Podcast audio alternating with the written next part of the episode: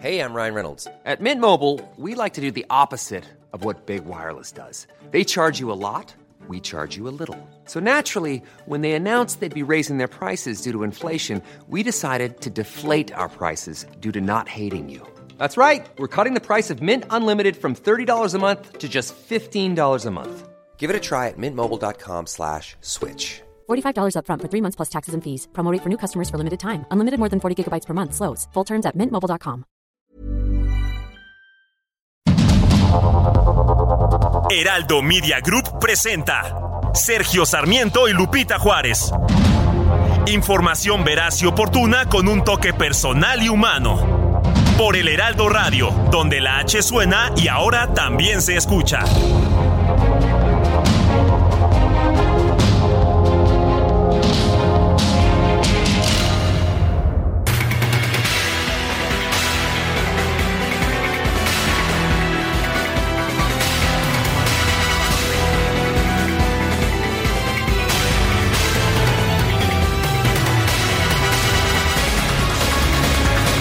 Son las 7 de la mañana en puntísimo. Soy Sergio Sarmiento y quiero darle a usted la más cordial bienvenida a El Heraldo Radio. Lo invito a quedarse con nosotros porque pues aquí tendrá usted toda la información que necesite para saber lo que está pasando en México y en el mundo.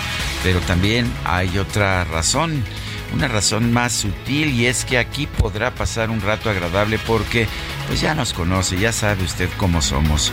Nos gusta darle a usted el lado amable de la noticia o el lado divertido de la noticia siempre y cuando la noticia lo permita. Guadalupe Juárez, muy, muy buenos días. Muy buenos días, mi querido Sergio Sarmiento, para ti, para nuestros amigos que empiezan la jornada con nosotros bien informados, pues sí, ya saben cómo somos, ¿para, qué, nos, invitan?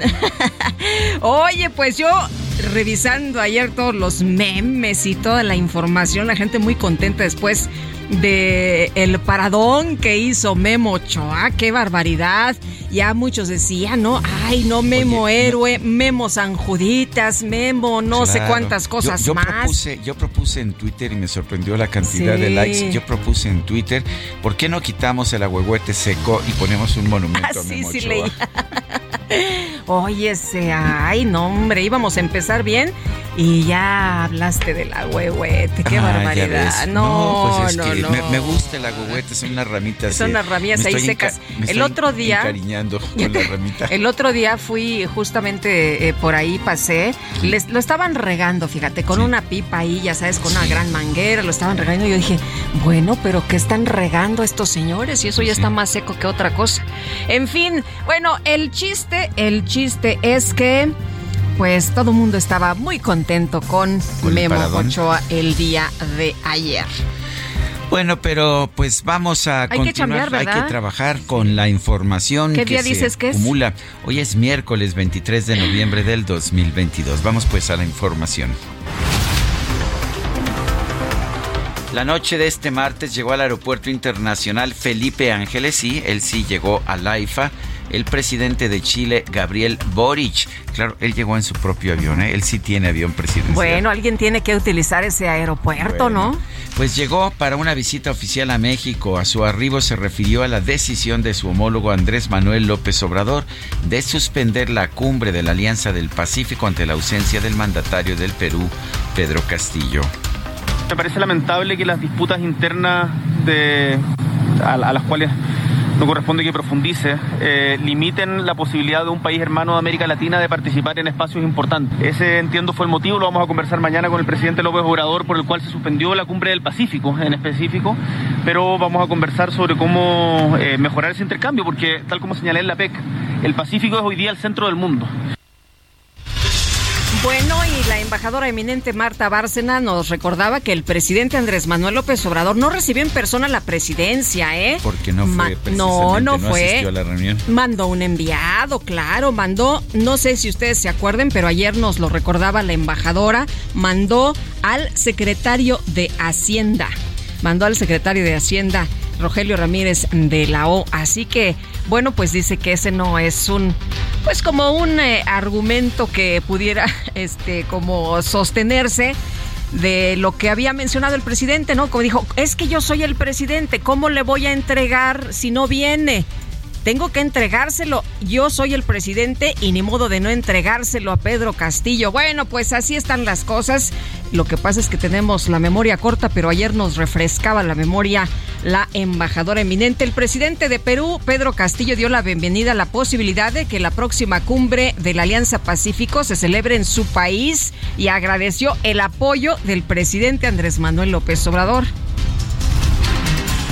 Rosario Piedra, titular de la Comisión Nacional de los Derechos Humanos, compareció este martes ante la Comisión de Derechos Humanos de la Cámara de Diputados.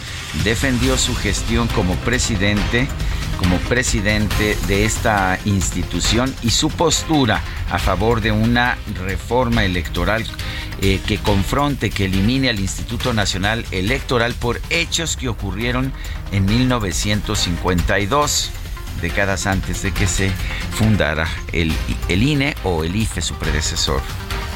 Y por eso la recomendación que hicimos para lo del INE, porque hubo una masacre terrible en 1952, el 7 de julio de 1952, de más de 500 ciudadanos mexicanos que se manifestaban en forma pacífica y lo único que, le, que pretendían era que se respetara el derecho al voto y hubo fraude electoral. Eso no puede seguir pasando en este país. Que en 1952 lo que había era una comisión federal electoral precisamente como la que quiere crear el presidente vinculada al gobierno. Pues sí, pero aquí el chiste es, este, ya sabes, el INE obedecer al presidente y afectar al Instituto Nacional Electoral, aunque se ha quejado, ¿no? Rosario Piedra acusó a los medios de comunicación, a los partidos políticos de querer invisibilizar y denostar al organismo desde su llegada. Reiteró que la comisión se ha pronunciado siempre en favor de comunicadores y periodistas.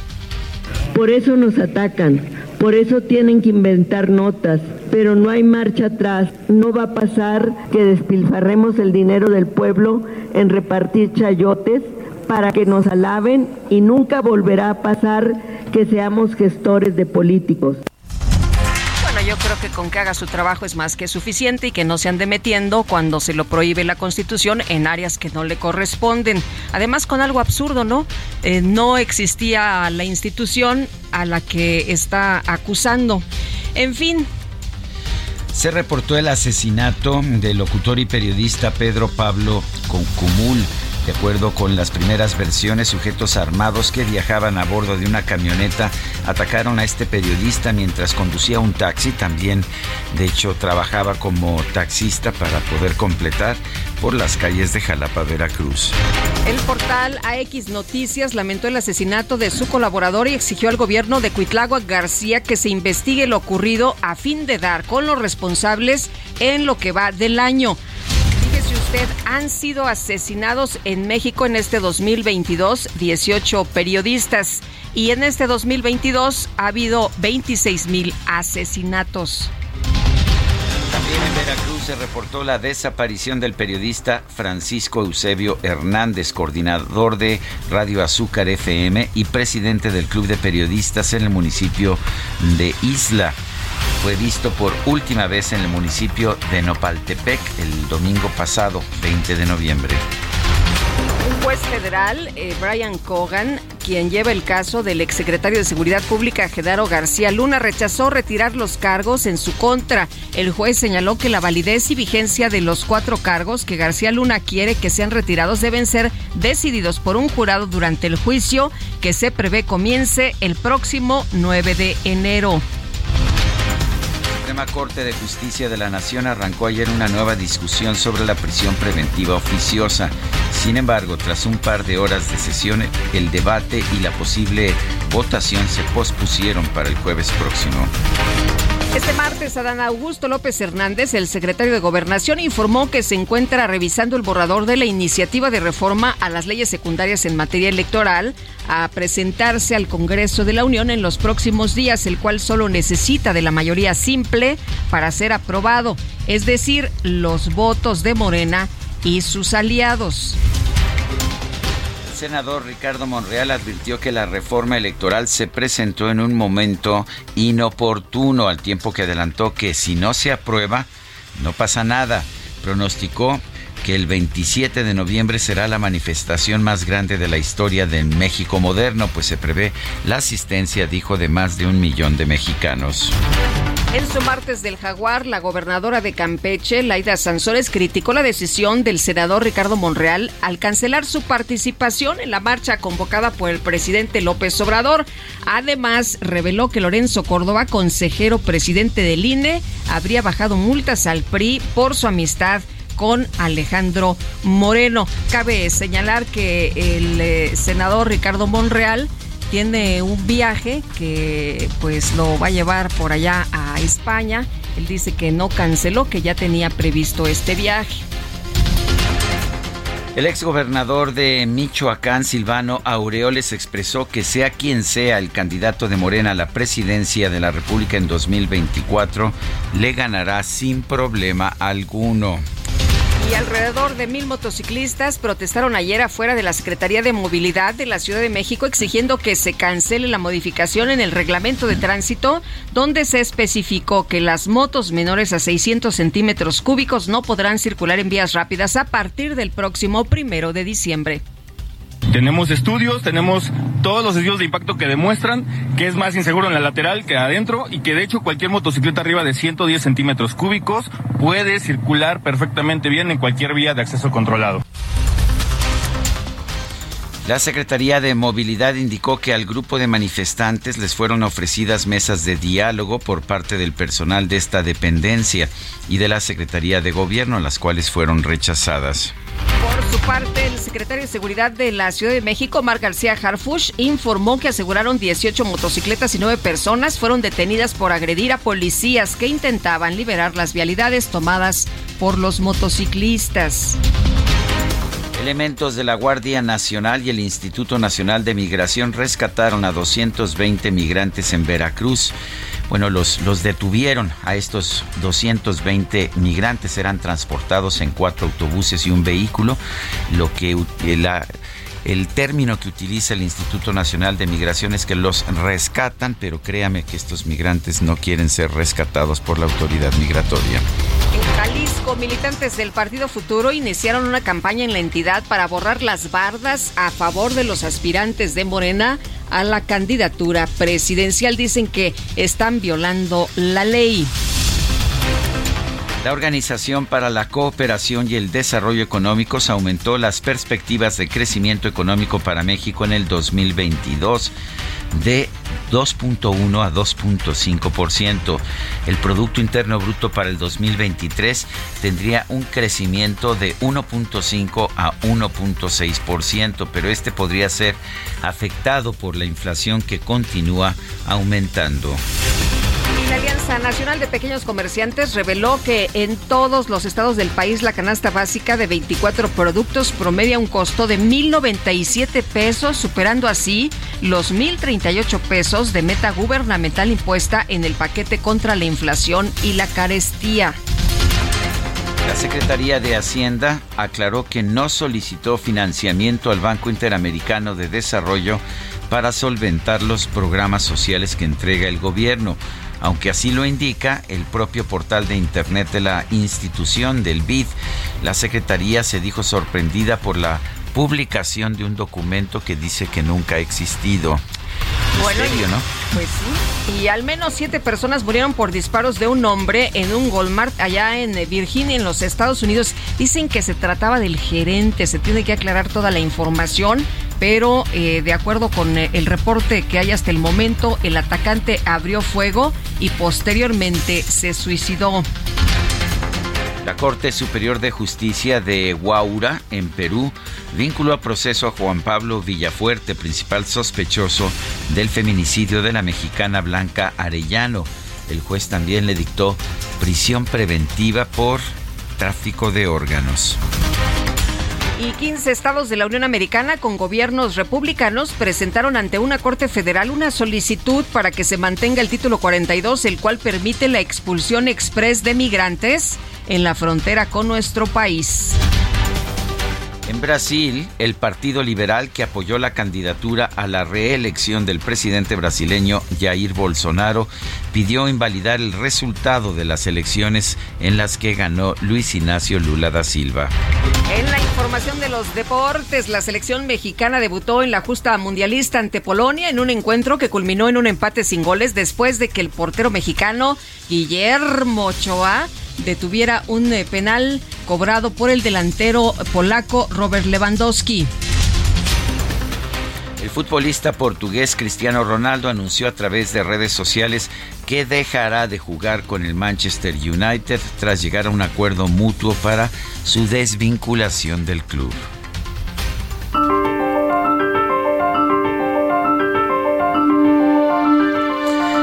Y vamos a la frase del día. Ya sabe usted que estamos en el año de Ricardo Flores Magón. El lunes, en el aniversario luctuoso de Ricardo Flores Magón, pues el presidente habló de la integridad de Ricardo Flores Magón. El presidente también se dice maderista. Pero ¿qué decía Ricardo Flores Magón de Francisco Madero? Ahí está la frase del día. Muera Madero y muera el sistema que él representa. Ricardo Flores en su periódico Regeneración.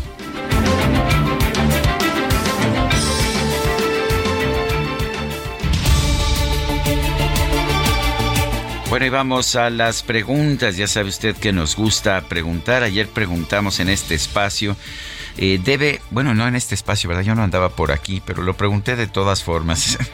ahí corría el rumor de que, de que andabas ahí viendo el partido en el Monumento a la Revolución. Eso, eso decían las malas lenguas, ¿verdad? Nadie pensó alguna vez que pudiera haber estado trabajando. No, no, no. De hecho, pensamos que estabas organizando todo y te íbamos a caer toda la bola ahí en tu ah, casa para ver el partido. ¿Debe apresurarse la construcción del tren Maya? Sí es urgente, nos dijo el 4.9%. No, hay que hacerlo bien, 85%. ¿Quién sabe? 10%. Recibimos 4.611 participaciones. La que sigue, por favor. Claro que sí, mi queridísimo DJ Kike. Ayer lo extrañé al DJ Kike, ¿sabes? Este, si no está, si no le están a uno jodiendo en la mañana, como que no se siente, no sabe igual la mañana. Bueno, pues la pregunta, mi querido DJ Kike, ya la coloqué esta mañana en mi cuenta personal de Twitter arroba Sergio Sarmiento. Y la pregunta es la siguiente.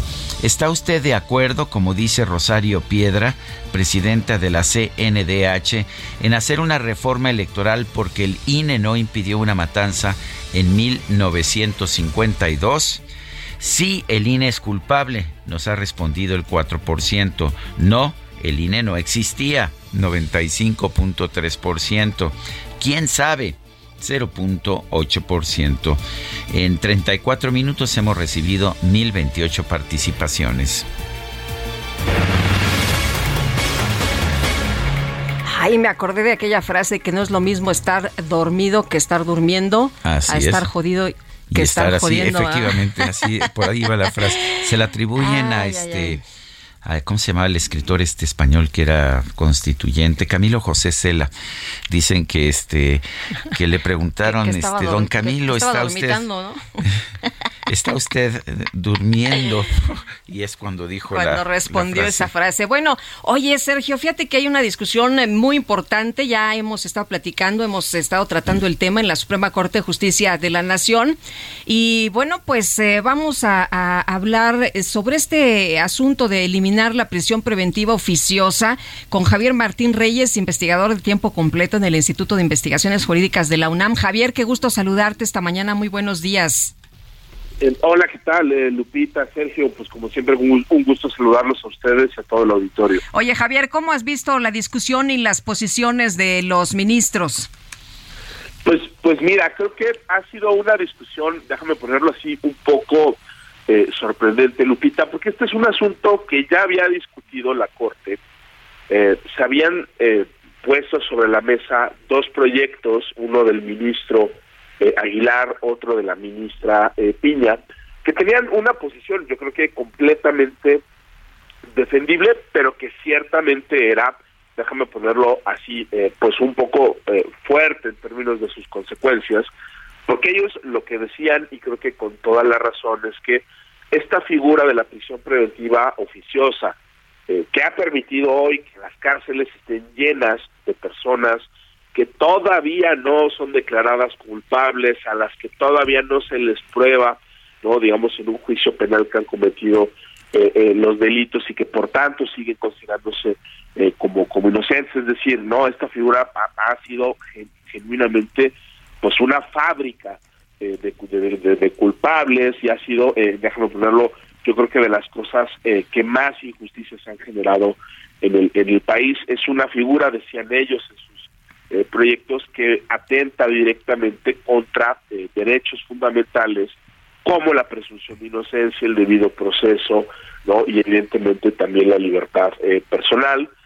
y lo que decían era que había que dejar de aplicar una parte de la Constitución donde está contemplada esta, esta figura. Esos dos proyectos iniciales, Lupita, no generaron eh, el consenso necesario y por tanto fueron retirados hace ya eh, varias eh, semanas. Salió una alternativa, déjame ponerla así, pues más intermedia y más moderada, que consistía en reinterpretar el artículo de la Constitución que contempla esta figura, de alguna manera para hacerla más compatible con estos con estos derechos, ¿no? Entonces, lo que propuso un ministro, eh, González Alcántara eh, Carrancá, fue que eh, los jueces tuvieran que analizar en todos los casos ¿no? que señala el artículo 19, obviamente delitos muy, deja ponerlo así, de alto impacto, como podría ser el homicidio, pero también otros que no lo son tanto, por ejemplo, robo a casa, habitación, que en todos los casos los jueces tuvieran que considerar imponer prisión preventiva pero que en todos los casos se tuviera que justificar caso por caso si había un riesgo de fuga, algún riesgo para la víctima, para el desarrollo de la, de la investigación. Eh, parecía ¿no? que, que, eso iba a generar eh, mayor consenso, pero la verdad es que ayer eh, intervinieron cinco integrantes de la Corte, solo dos se pronunciaron a favor de esta nueva protesta, el propio ministro Aguilar, el ministro González Alcántara Carracá, y luego vimos la posición eh, de tres integrantes, de la ministra Yasmín Esquivel, de los ministros eh, Pardo y Pérez Dayán, que ellos dijeron, pues si la Constitución viola derechos eh, fundamentales, pues es la Constitución y tenemos que aplicarlo, ¿no? tenemos que esperar a que continúe la, la discusión el día jueves. Creo que a estas alturas, Lupita, va a ser muy difícil que se junten ocho votos por esta nueva interpretación eh, de, la, de la Constitución.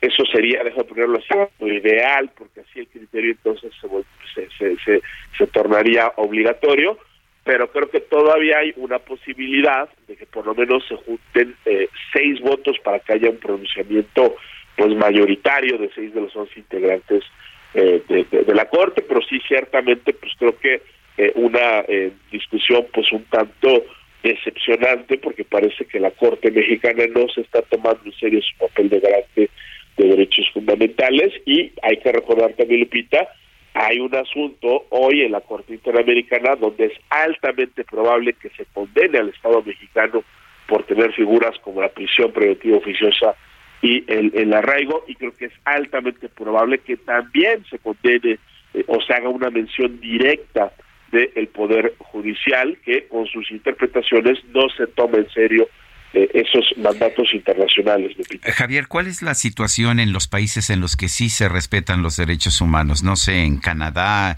en España, en Francia, ¿existe la figura de la prisión preventiva oficiosa? Mira, en, en, este tipo de países como tal, la prisión preventiva sí existe.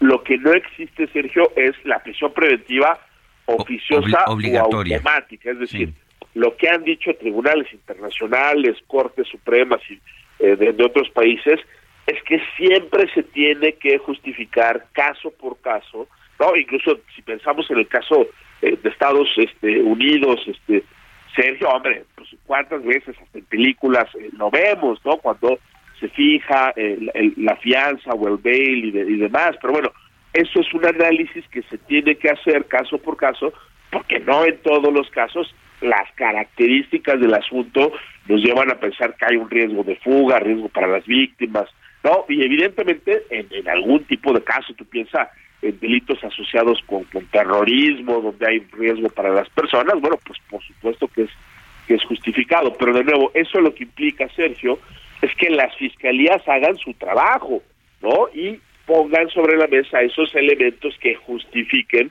por qué una persona de nueva cuenta que sigue siendo inocente tiene que seguir el proceso en la cárcel, es decir, privada de su libertad. ¿no? Eso es, eso es lo, a lo que tendríamos que transitar y es a lo que nos llevaría, si se aprueba, y ojalá se apruebe, esta nueva propuesta del, ministro Aguilar. Muy bien, Javier, muchas gracias por tomar nuestra llamada. Muy buenos días. No, hombre, muy, muy buenos días, Sergio Lupita, les mando un abrazo. Vamos a una pausa y regresamos.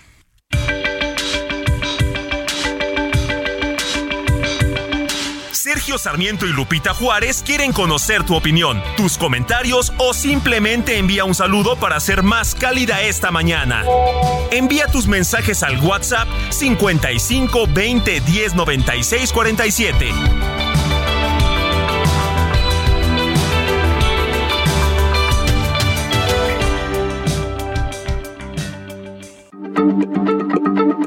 Heraldo Radio, la H se lee, se comparte, se ve y ahora también se escucha.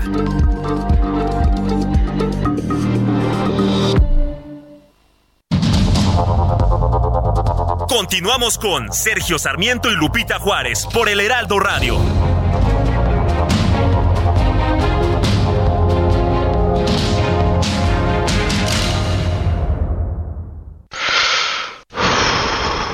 El 12 de noviembre se celebra el Día Mundial contra la Neumonía, una enfermedad que representa la quinta causa de muerte en México, pero que se puede prevenir a través de la vacunación. Consulta con tu médico sobre las vacunas recomendadas para ti y tu familia. Acude hoy al hospital, clínica de salud o centro de vacunación más cercano y protégete. Porque cuando prevenimos, Respiramos tranquilos. Sobre los esquemas de vacunación, consulte previamente a su médico. Un mensaje de Pfizer con autorización 22330021B0815. Adhesivos, estucos y boquillas Semix. La mejor alineación para tener un acabado de campeonato presenta. Maestro, ¿cuál es el secreto para cubrir mejor? El secreto está dentro. ¿Dentro de mí, maestro? No, dentro de este empaque de aplanado Cemis. Sé un campeón con Cemix, que te ofrece la mayor variedad en adhesivos para instalar pisos y en estucos para aplanar paredes. Adhesivos, estucos y boquillas Cemix. Bien pegado, bien seguro.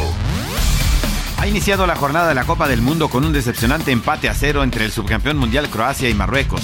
Esperemos que la jornada mejore cuando veamos a tres de los favoritos del torneo, Alemania, España y Bélgica en la jornada de hoy, todavía con ecos del empate de México y Polonia, y la sobresaliente actuación de Guillermo Ochoa y el que será famoso penalti detenido a Robert Lewandowski, es necesario hacer algunas reflexiones. Este fue el tercer partido consecutivo en que México se va en blanco, pues sus dos últimos partidos en Rusia 2018 fueron sendas derrotas 3 por 0 ante Suecia y 2 por 0 ante Brasil en los octavos de final. Son ya 294 minutos en blanco. La última victoria del equipo nacional fue el 2 a 1 sobre Corea del Sur en Rostov-on-Don con los goles de Javier Hernández y Carlos Vela, los dos jugadores clave que no se presentan en Qatar el primero por decisión del técnico Gerardo Martino y el segundo, siendo el mejor jugador mexicano del momento, no pudo ser convencido por nadie para que regresara al equipo nacional. Soy Edgar Valero y los espero con más a las 4 de la tarde en Los Profesionales del Deporte, aquí en el Heraldo Radio.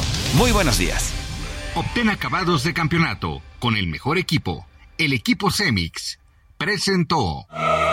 No te pierdas lo que Total Play tiene para ti este buen fin.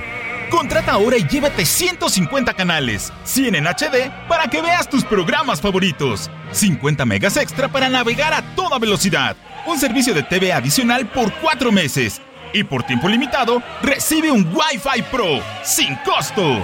¿Ves? Esta es una promo que sí es promo. Cámbiate ya y vive la experiencia Total Play. This world can hurt you, it cuts you deep and leaves a scar. Things fall apart, but nothing breaks like a heart. Nothing breaks like a heart. I heard you on the phone last night. We both know it. These silver bullet cigarettes, this burning house, there's nothing left, it's smoking. We both know it. Está cumpliendo 30 años, se llama Miley Cyrus. Y bueno, pues es una cantante que que ha generado controversia, que ha generado pasiones también por parte de los fanáticos. Esto que estamos escuchando se llama Nothing Breaks Like a Heart, nada se rompe como un corazón y la acompaña Mark and Ronson.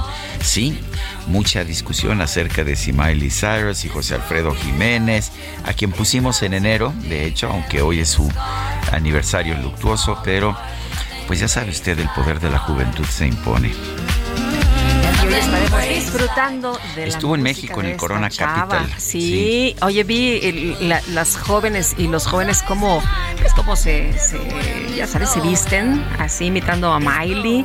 Estaban muy contentos, era la locura, no, no, no, impresionante.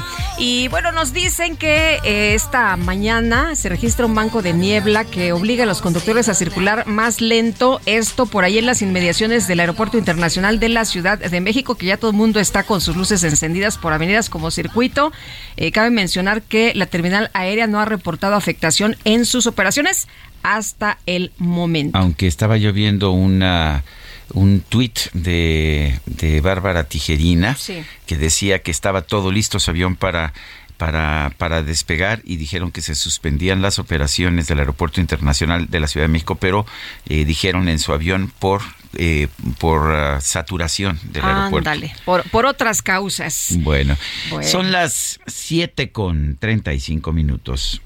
En Soriana vive tu pasión con todo. Lleva carne de res para asar a solo 171 pesos el kilo y six pack de cerveza Michelob Amstel Ultra 2X Lager o Bohemia Cristal en lata o botella a 50 pesos con 150 puntos. Soriana, la de todos los mexicanos. Solo noviembre 22. Aplica restricciones, evite el exceso.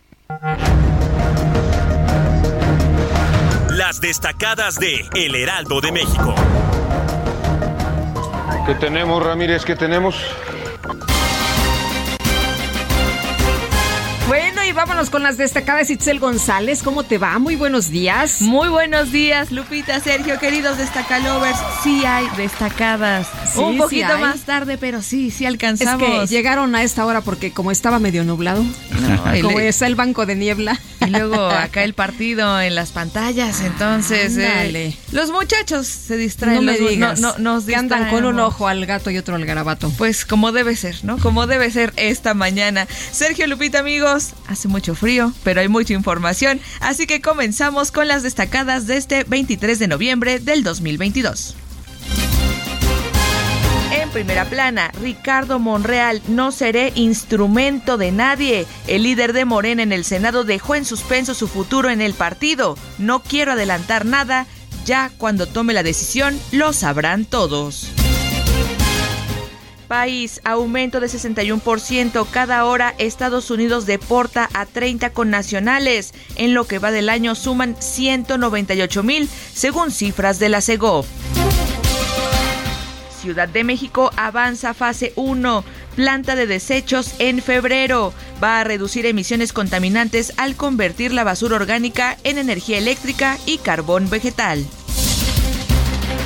Estados, drogas en Tijuana, amenaza fentanilo a la frontera. Advierten de un alza en el consumo de la variedad arcoíris. Del total de muertes por narcóticos, 33% es por esta sustancia. Orbe, vacunas contra COVID. Refuerzos dan mayor protección. Ofrecen más beneficios a los adultos jóvenes. Meta Fan Fest gozan el Mundial en casa. La Plaza de la República en la Ciudad de México recibe a miles de fans que disfrutan el color y la emoción del tri en la Copa del Mundo. Y finalmente, en mercados, reforma a la subcontratación, salarios aumentan ingresos. El SAT captó 99.379 millones de pesos por el cambio en el outsourcing. Lupita, Sergio, amigos, hasta aquí las destacadas del Heraldo. Feliz miércoles. Itzel, muchas gracias. Muy buenos días. Son las 7 de la mañana con 39 minutos. Este lunes, el encargado de la Operación Justicia para Chihuahua y exfiscal anticorrupción del Estado, Francisco González Arredondo, fue detenido por una acusación de tortura y tratos crueles. Esto lo informó la Fiscalía General del Estado de Chihuahua. En la línea telefónica, Javier Corral, exgobernador de Chihuahua. Javier Corral, buenos días, gracias por tomar nuestra llamada. ¿Qué opinión tienes? ¿Qué opinión tiene de, de esta, de esta detención del exfiscal anticorrupción? es un hecho muy delicado, es muy grave. Eh, se trata de una venganza de carácter político del grupo que tomó el poder en Chihuahua para castigar a quienes documentaron y demostraron ante decenas de jueces federales y locales la enorme corrupción que saqueó al Estado durante la administración de César Duarte Jaques y de la que la actual gobernadora María Eugenia Campos Galván fue cómplice y beneficiaria de esa corrupción. Eh, hay una intentona eh, planeada y orquestada, eh, anunciada y anticipada incluso por la propia gobernadora desde hace más de un año, que en el fondo pretende criminalizar el combate a la corrupción. Y es en este contexto, Sergio Lupita, en el que hay que ubicar la detención del exfiscal anticorrupción Francisco González Arredondo. Es una clara divulgación de venganza hacia quien coordinó el grupo de ministerios públicos que incluso llevaron a la actual gobernadora a proceso por el delito de cohecho al ser parte de la nómina secreta de César Duarte. Es un hecho que de manera incontrovertible quedó acreditado en audiencias de imputación y por lo que ella fue vinculada a proceso por un juez de control. Pero además de constituir eh, una eh, anunciada venganza de carácter político, es una estrategia para allanar el camino de la impunidad a distintos actores. Por supuesto, favorecer los intereses del exgobernador César Duarte, eh, buscando su liberación. Eh, al afirmar que sus colaboradores y testigos fueron torturados, pues buscan desacreditar las investigaciones, desmontar las investigaciones, pero no solo del tema del exgobernador César Duarte.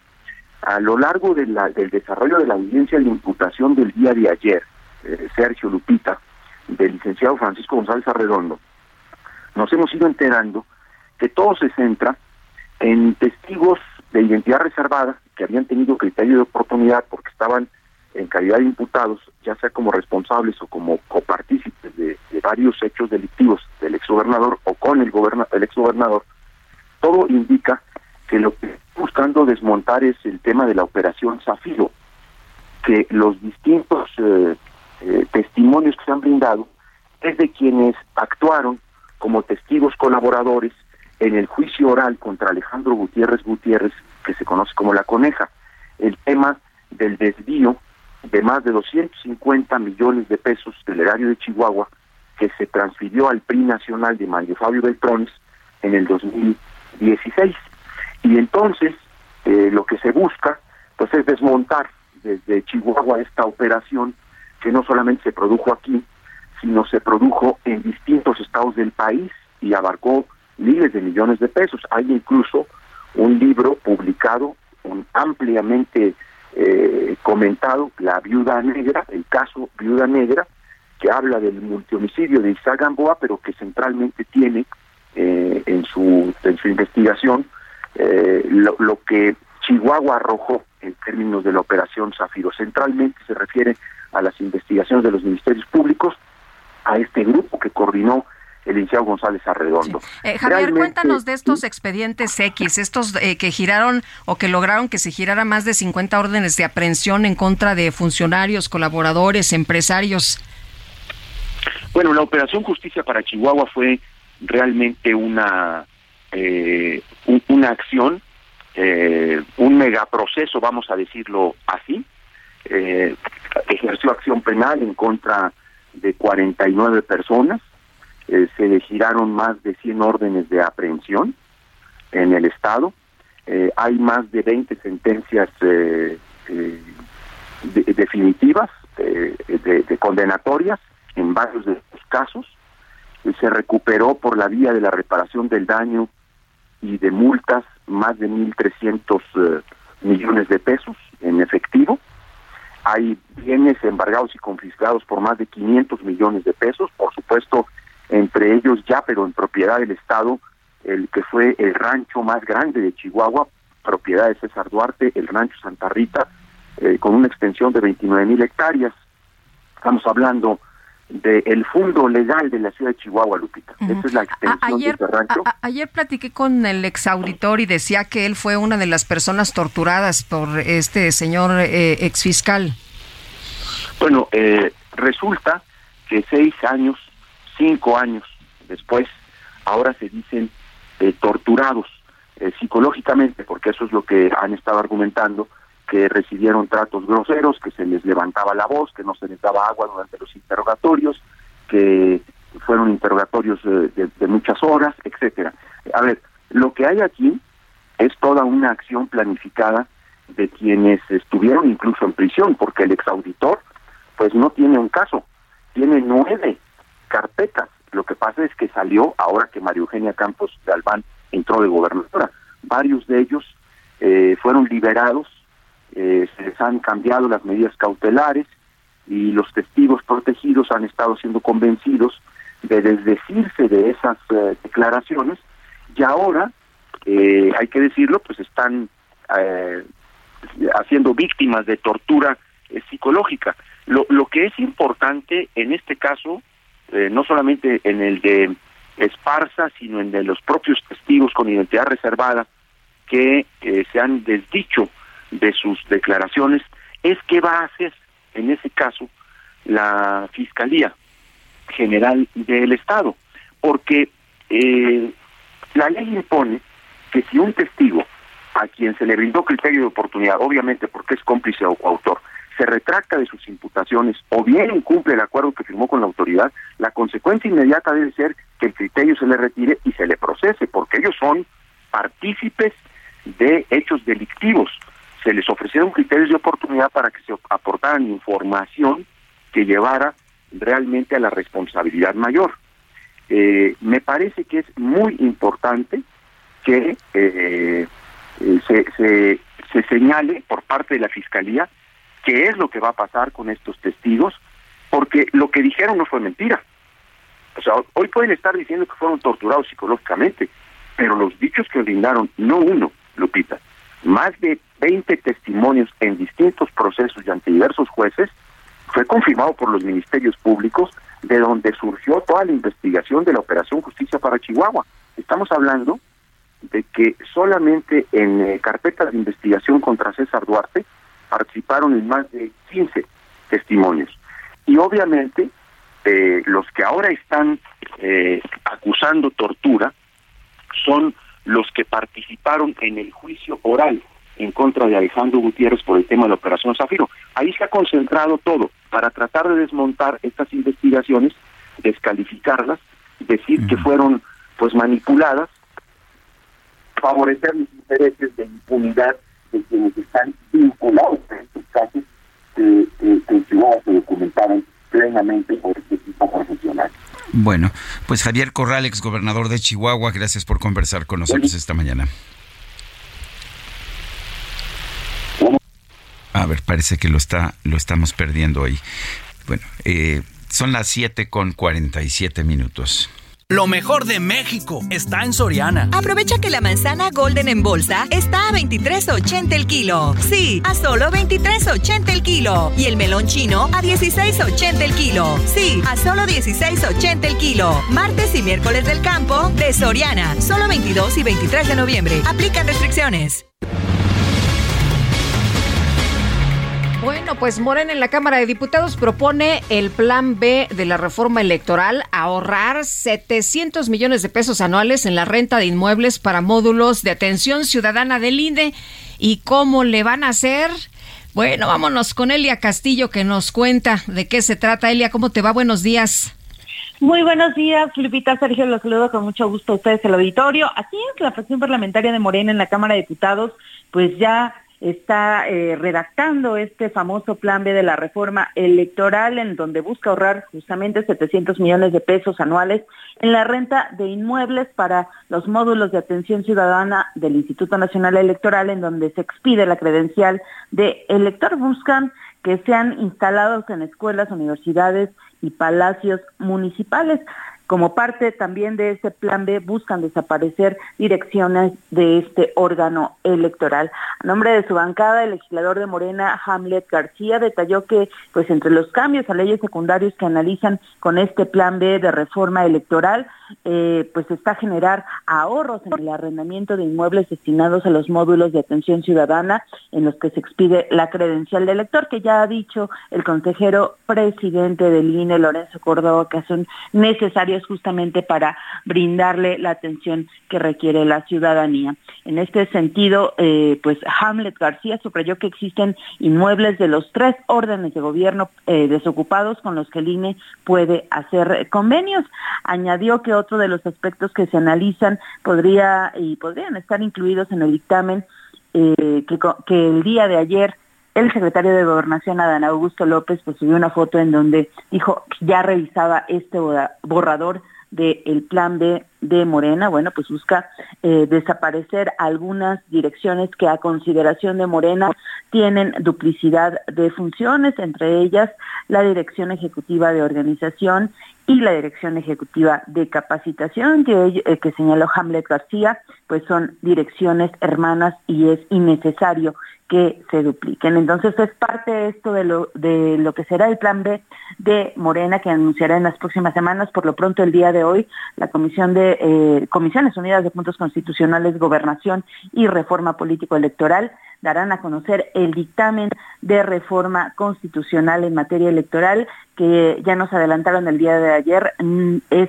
exactamente la propuesta enviada por el presidente Andrés Manuel López Obrador el pasado 28 de abril. No hubo ni un cambio, ahora sí que no le movieron una coma y esto fue lo que, eh, o esto será lo que será eh, pues expuesto el día de hoy en la Comisión de Puntos Constitucionales. Se dará cinco días a los integrantes de estas comisiones unidas para posteriormente eh, someterlo, someter este dictamen a consideración del Pleno de la Cámara de Diputados. Ese es el reporte que les tengo. Bueno, pues se viene, se viene buena la discusión. Elia, muchas gracias, muy buenos días. Muy buen día. 7 con 51. El amor inspira nuestras acciones por México reforestando la tierra, reciclando, cuidando el agua, impulsando a las mujeres y generando bienestar en las comunidades. Juntos somos Coca-Cola y contigo el amor multiplica.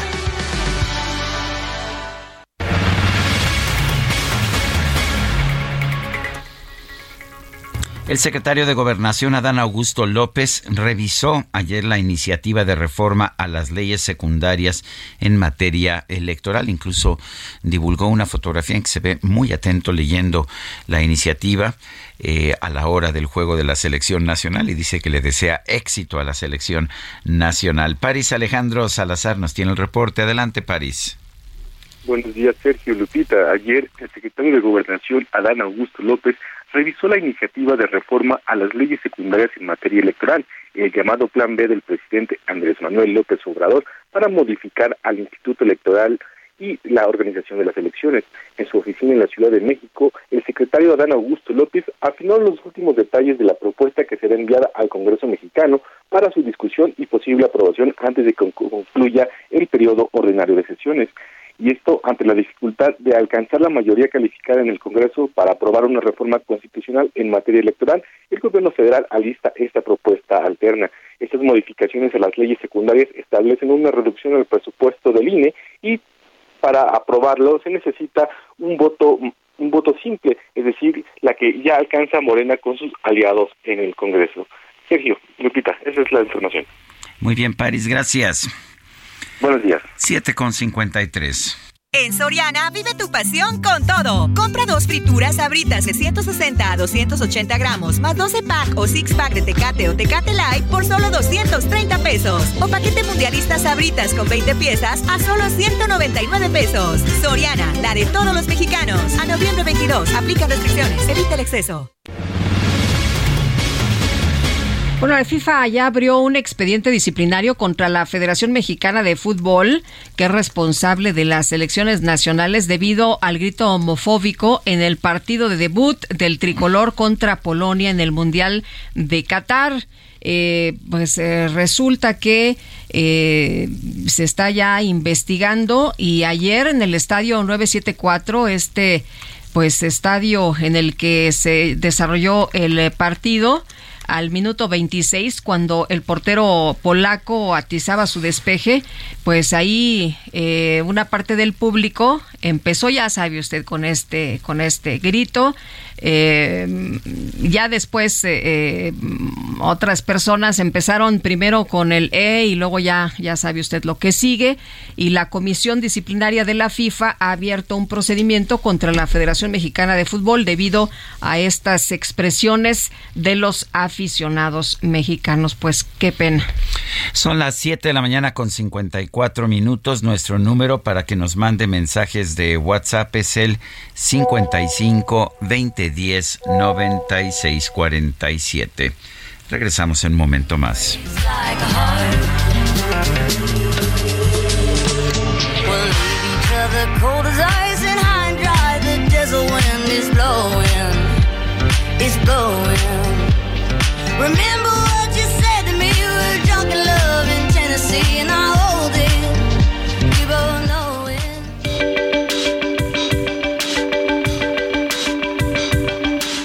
Sergio Sarmiento y Lupita Juárez quieren conocer tu opinión, tus comentarios o simplemente envía un saludo para hacer más cálida esta mañana.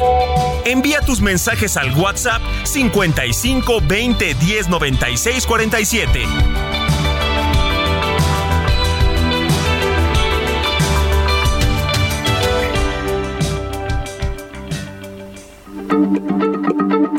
Heraldo Radio, la H se lee, se comparte, se ve y ahora también se escucha.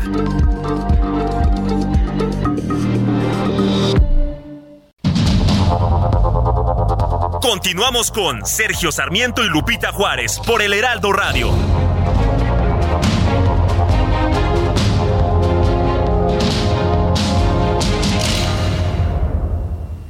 Heraldo Televisión, ahora también por Sky HD. Toda la programación de Heraldo Televisión a través del canal 161 de Sky HD. Noticias, deportes, entretenimiento, gastronomía y mucho más. Heraldo Televisión, en todo el país, ahora también por Sky HD.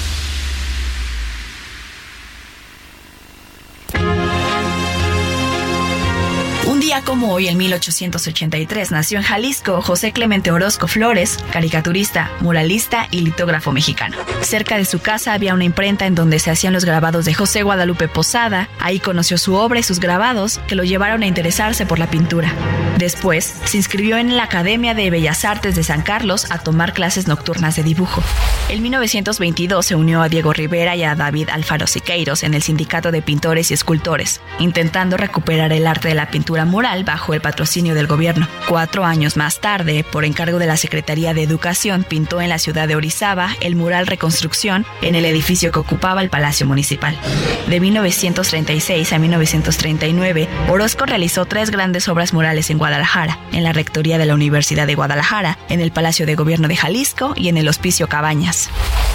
José Clemente Orozco mostró gran interés por los temas sociales y en su primera etapa se expresó en la representación de la cotidianidad del mundo de cabarets y bares. Sus temas preferidos fueron la historia precolombina, la historia de México y la crítica al mundo contemporáneo. En su obra predominan los personajes masculinos. Murió mientras trabajaba en los primeros trazos de un mural en el edificio multifamiliar Presidente Alemán. Fue sepultado en la Rotonda de las Personas Ilustres en la Ciudad de México. En Soriana, vive tu pasión con todo. Lleva carne de res para asar a solo 171 pesos el kilo. Y six pack de cerveza Michelob Amstel Ultra 2X Lager o Bohemia Cristal en lata o botella a 50 pesos con 150 puntos. Soriana, la de todos los mexicanos. Solo noviembre 22. Aplica restricciones. Evite el exceso. Flowers in hand, waiting for me. Every word in poetry won't call me by name, only baby. The more that you give, the less that I need. Everyone says I look happy when it feels right. I know that you're wrong for me. Gonna wish me.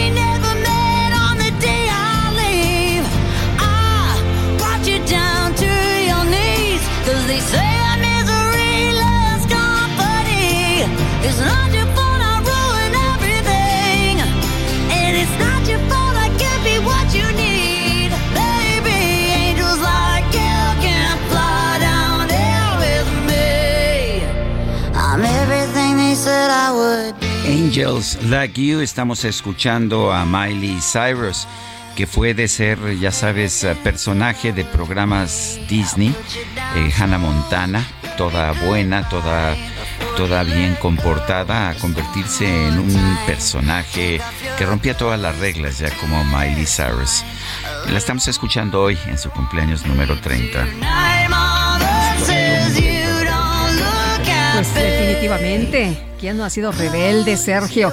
Oye, nos dice desde Querétaro, productivo miércoles de Plaza Rodolfo Contreras. No sabía lo longevo que es el INE, gracias CNDH. bueno, el INE nació en, eh, en 2014, precisamente el IFE en 1990. Eh, dice otra persona, buenos días, saludos desde la ciudad de las montañas, Tana Tobías. ¿Cuál es la ciudad de las montañas? Ay, no sé. No sé. Esta es la ciudad de los palacios, aunque están un poquito deteriorados, pero bueno. Este, que nos, que nos diga, doña Tana Tobías. Eh, buenos días, Sergio Lupita. Saludos desde esta mañana fría en la Ciudad de México. Me apoyan con la difusión de que hay muchos profesionistas que no pueden sacar su cédula profesional, ya que la página no responde y en eh, ningún teléfono responden y tampoco por correo. No, imagínate si tienes una urgencia para sacar este pues este documento que es muy importante para, para, trabajar. profesión. Lo que estamos viendo y me parece que esto hay que señalarlo en todos los servicios es que el gobierno ya no está gastando en los servicios que tiene que dar por ley, está gastando para comprar votos eh, a través de programas asistenciales, eso es lo que está haciendo. Oye, el presidente hace unos momentos en su conferencia de prensa que está, está ofreciendo desde, desde Colima, dice que que le dieron un reporte de la marcha del 13 de noviembre y que en el reporte es que hubo mucho robo de carteras. Eso es lo que dice el presidente de la República. Supongo que de broma se rió, pero bueno, eso es lo que este, está no, Acá el robo va a ser antes, ¿eh? porque con las cuotas que están poniendo, pues me imagino, imagínate que a los gobernadores les dicen de 10 mil a 50 mil a 100 mil personas que tienen que traer a la Ciudad de México, pues está cañón, ¿no? Acá el robo va a ser den, den antes. Bueno, son las 8 de la mañana con 6 minutos. En Soriana encuentras la mayor calidad. Aprovecha que el pollo entero fresco está a 38.90 el kilo. Sí, a solo 38.90 el kilo. Y la milanesa de res pulpa blanca a 164.90 el kilo. Sí, a solo 164.90 el kilo. Soriana, la de todos los mexicanos. A noviembre 23, aplica restricciones. El pronóstico del tiempo con Sergio Sarmiento y Lupita Juárez.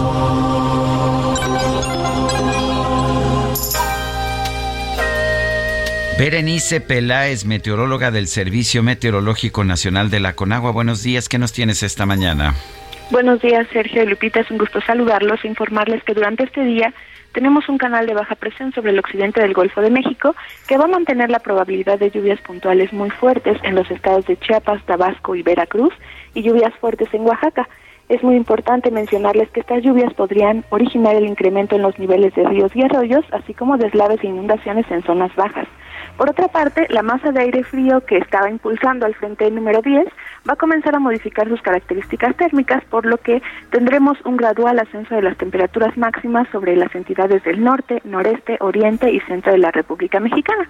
También la disminución en la intensidad del viento, por lo que este día se presentará viento de componente norte con rachas de 50 a 60 kilómetros por hora y también oleaje de 1 a 3 metros de altura en el istmo y golfo de Tehuantepec, así como rachas de 40 a 50 kilómetros por hora en la costa de Veracruz.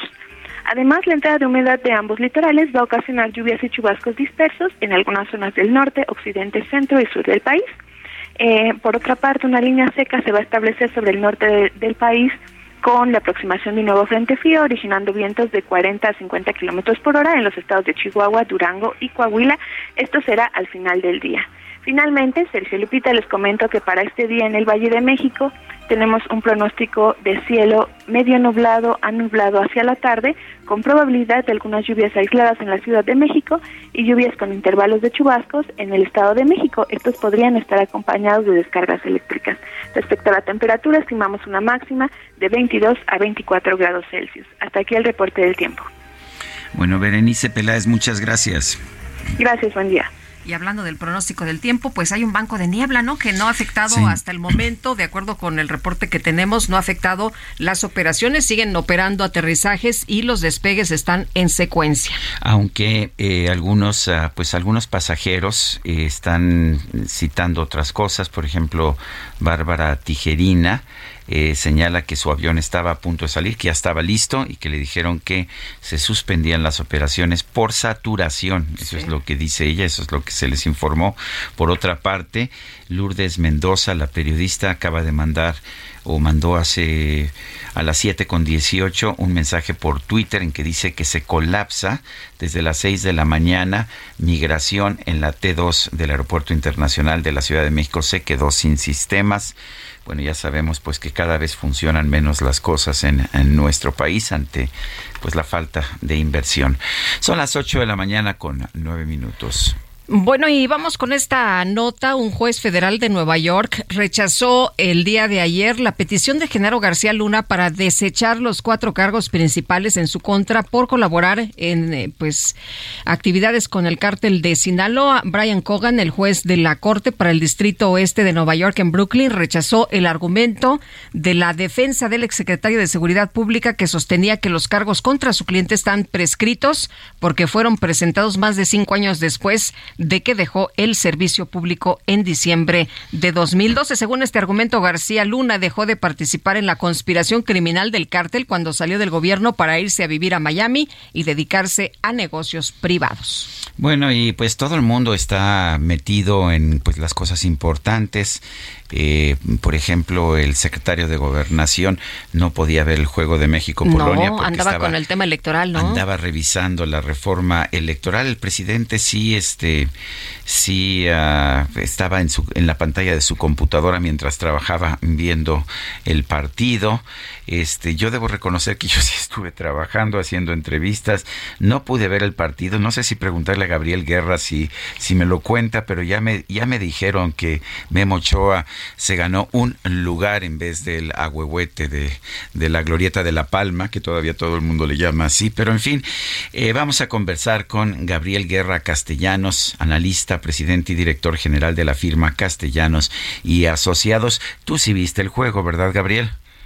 Yo vi la mayor parte del juego, eh, eh, mi querido Sergio, Lupita, eh, eh, llegué un poco tarde al partido por un tema de tráficos, porque además, curiosamente, cuando pensé que la ciudad iba a estar desierta, pues no, obviamente todo el mundo estaba haciendo lo mismo que yo, tratando de llegar a las 10 en punto para ver el partido en alguna parte, pero eh, pues bueno, creo que creo que me sumo a la propuesta de que la glorieta de San Guillermo o de San Memo este, o de Guillermo el Salvador pueda pueda ya este replantearse pero lo que me tiene muy divertido es ver, eh, pues, cómo digo, siempre se politizan los mundiales, pero este yo creo que, no sé si coinciden ustedes, queridos amigos, el más politizado y el más cargado de hipocresía que yo recuerdo en muchísimo tiempo. Eh, Gabriel, en la, en la columna que escribiste para el Heraldo hablas de eh, la política del fútbol y del masoquismo y hablas justamente de esta politización y controversias, de, eh, dices, de las que yo tenga memoria.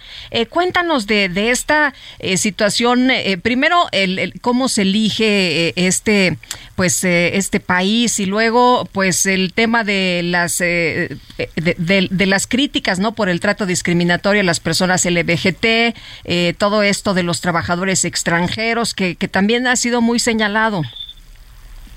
Mira, eh, Lupita, primero, bueno, los mecanismos de, elección eh, de la FIFA, de las sedes mundialistas, son un poco como los del Vaticano, nada más que eh, más pérfidos, porque aquí pues hay intereses políticos, hay dinero, hay la presunción al menos de corrupción en escala masiva para comprar votos en una dirección o en otra y si combinas digamos esa fama eh, ganada pulso por la FIFA con el hecho que Qatar es uno de los países más ricos del mundo bueno pues como dicen pues, de unas dos más dos te dan necesariamente cuatro. Pero lo que me llama la atención es que súbitamente, después de no sé cuántos años, descubrimos que Qatar era un país que eh, tenía decenas o centenares de miles de trabajadores migratorios trabajando en condiciones como los demás países del Golfo, debo decir, eh, en condiciones verdaderamente eh, de esclavitud, o que es un país que no respeta los derechos de las mujeres o de las minorías sexuales. Bueno, o sea, nadie lee los periódicos y nadie sabe lo que pasa en esa región del mundo, independientemente de que Qatar posiblemente sea uno de los menos medievales de la zona, porque si comparas a Qatar con Arabia Saudita, por ejemplo, eh, hay diferencias eh, eh, muy significativas, digo, partiendo de situaciones inaceptables en ambos, pero entonces me cuesta trabajo entender esa, esa indignación de último momento que no se hizo presente a la hora de la selección de la sede y que no llevó tampoco, yo no he visto un solo país que haya dicho, ah, no, yo no voy en protesta, hmm. o que ni siquiera se atrevieran al uso del gafete eh, con el color del arco iris, porque les no, pues les, los amonestamos, digo, la FIFA no se hizo bueno, digo, les voy a pegar donde más les duele, pues ahí la indignación se acabó rápidamente. Entonces, creo que politizado, con mucha carga de hipocresía y otro factor también que a mí me parece gravísimo. Yo he condenado y criticado la invasión rusa a Ucrania muchas veces, pero excluir a Rusia eh, por eso me parece gravísimo. Rusia se había ganado un lugar en la cancha y el sacarla por esto, cuando tendrías tantos otros ejemplos de países que no deberían estar ahí, si ese fue el criterio, pues habla simplemente de la doble moral de la FIFA y también de la comunidad internacional. Pues la verdad es que yo estoy de acuerdo y sí, la idea original era que el deporte estuviera eh, separado de la política, pero parece que no hemos podido hacer eso. Ahora, lo curioso del caso es que pues en realidad el fútbol nos une, nos une de mil maneras y vimos ayer que Arabia Saudita le ganó a Argentina y decretó un feriado nacional, así de sencillo. A la gente le importa mucho el fútbol, ¿no es así? y debería ser un factor de unión y no de desunión, pero se ha vuelto una plataforma para el sermón de superioridad moral de... Ahí, fíjate, eh, con todas mis críticas a la FIFA, pero el presidente de la FIFA le contestó muy duro a los medios y a la opinión pública internacional y a gobiernos diciendo, oigan, a ver, no seamos hipócritas, o sea, ¿quién está libre de culpa que pueda andar aventando piedras yo quiero pensar nada más en Estados Unidos, donde eh, un día sí y otro también tienes un ataque, eh, un asesinato, una balacera, eh, una masacre dirigidos contra la comunidad LGBTQ, donde tienes gobernadores activamente eh, cabildeando y luchando en contra de los derechos de las mujeres, dando el sermón de que cómo, qué barbaridad Qatar, o que Irán le preguntaba ayer, no sé si vieron ustedes, una buenísima respuesta del capitán de la selección iraní de fútbol a un periodista inglés que lo cuestionó sobre si habían cantado no el himno y las mujeres. Oiga, si nosotros no hubiéramos jugado contra Inglaterra, usted ni siquiera me estaría preguntando esto, no le importaría. Entonces, creo que sí hay un tema de pontificación, querido Sergio, en este asunto. A mí me irrita porque no se aplican parejo las, las varas de medición y algo que debería ser un ejercicio de concordia y de unión, al menos un mes, caray, ¿no? Eh, pues no, termina siendo una vez más un ejercicio de moralismo y de condena y de juegos políticos. Me, parece muy, muy triste. Oye, y hablabas de masoquismo, entonces, pues a sufrirle, ¿no? A sufrirle también. A sufrir. Mira, es, masoquismo doble, Lupita, porque por un lado el que el que siempre acompaña al fan mexicano viendo a la selección, este, yo empecé a practicar desde chiquito porque le voy a las chivas de Guadalajara, entonces, bueno, ¿no? Y quienes sean fans de Cruz Azul me entenderán muy bien, pero además yo siempre le voy a la chica en estas cosas, no, no sé, no sé ustedes, pero siempre quisiera que ganara el equipo chico. Y entonces pues, estás condenado al fracaso permanente en las quinielas, en las apuestas y en la tienda de esas porras, Pero bueno, o, sea que tú sí le apostaste a, Arabia Saudita, no me digas. Fíjate que no, no llegué al extremo de apostar y una cosa es irle a la chica y otra cosa es apostarle a la chica. al, al, al, a lo microscópico.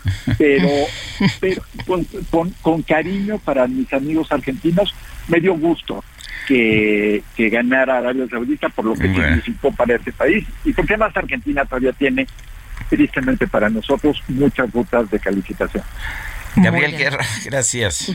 Fuerte abrazo.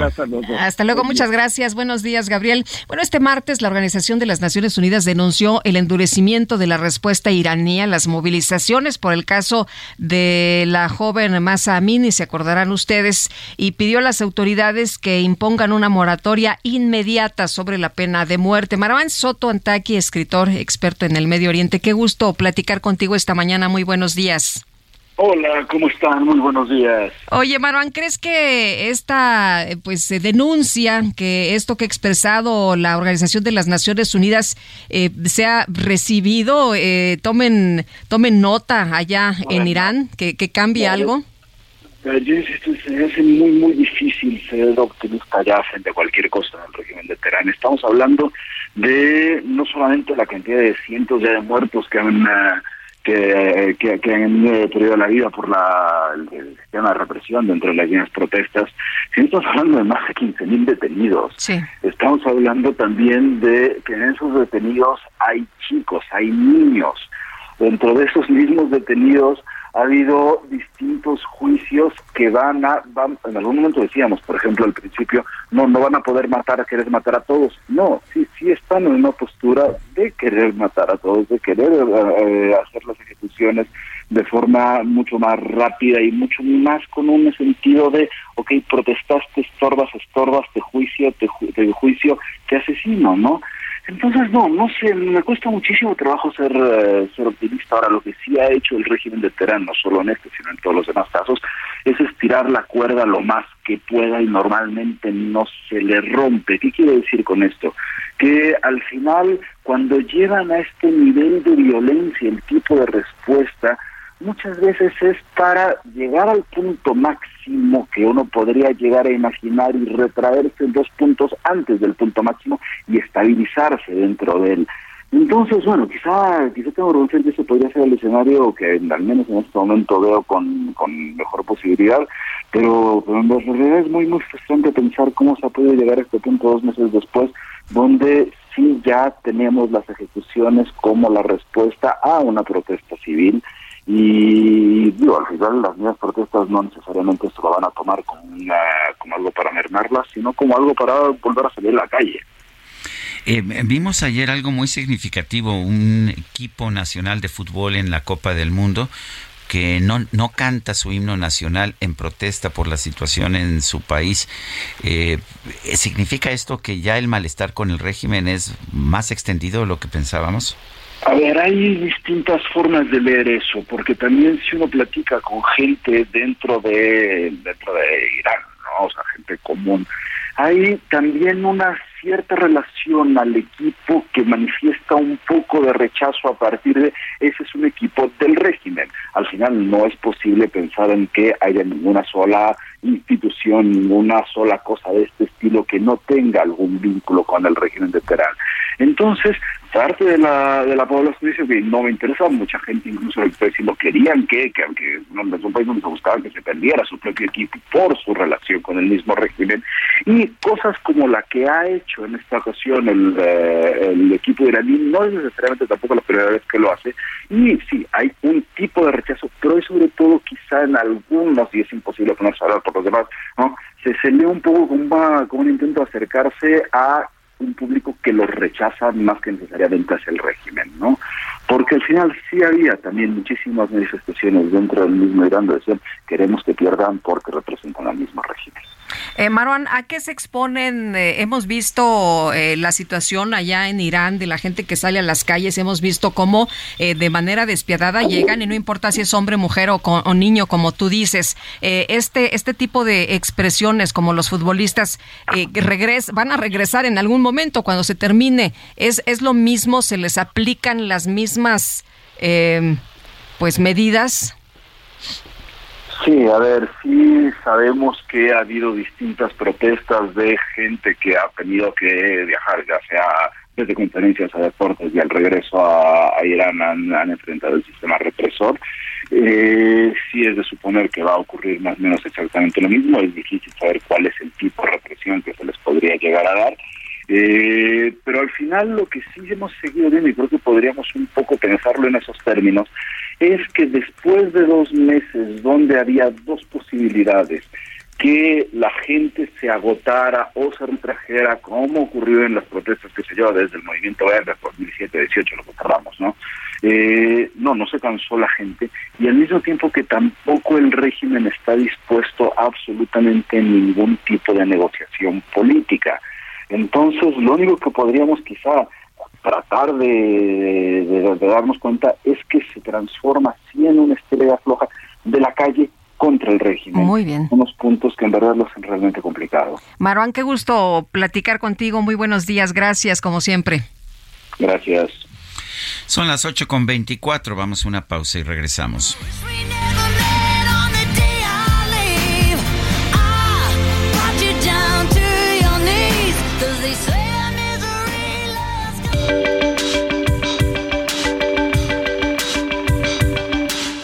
Sarmiento y Lupita Juárez quieren conocer tu opinión, tus comentarios o simplemente envía un saludo para ser más cálida esta mañana.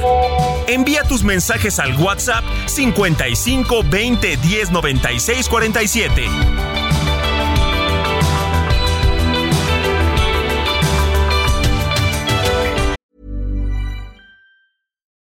Millions of people have lost weight with personalized plans from Noom, like Evan, who can't stand salads and still lost 50 pounds. Salads, generally, for most people, are the easy button, right? For me, that wasn't an option. I never really was a salad guy. That's just not who I am. But Noom worked for me. Get your personalized plan today at Noom.com. Real Noom user compensated to provide their story. In four weeks, the typical Noom user can expect to lose one to two pounds per week. Individual results may vary.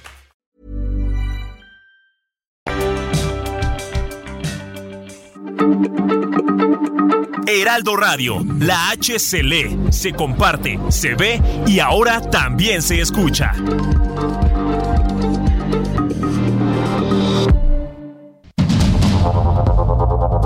Continuamos con Sergio Sarmiento y Lupita Juárez por el Heraldo Radio.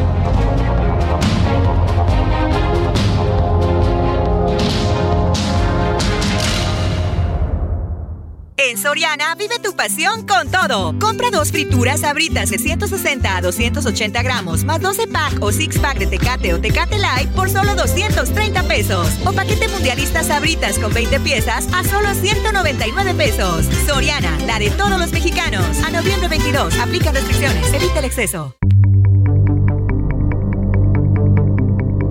Jaque Mate con Sergio Sarmiento.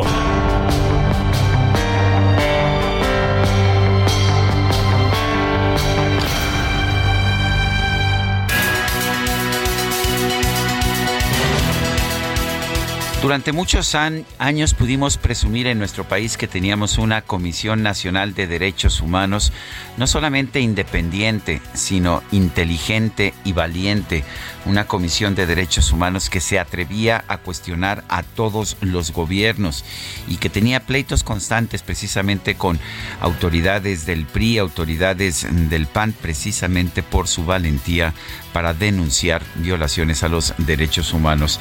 Esa Comisión Nacional de Derechos Humanos la hemos perdido.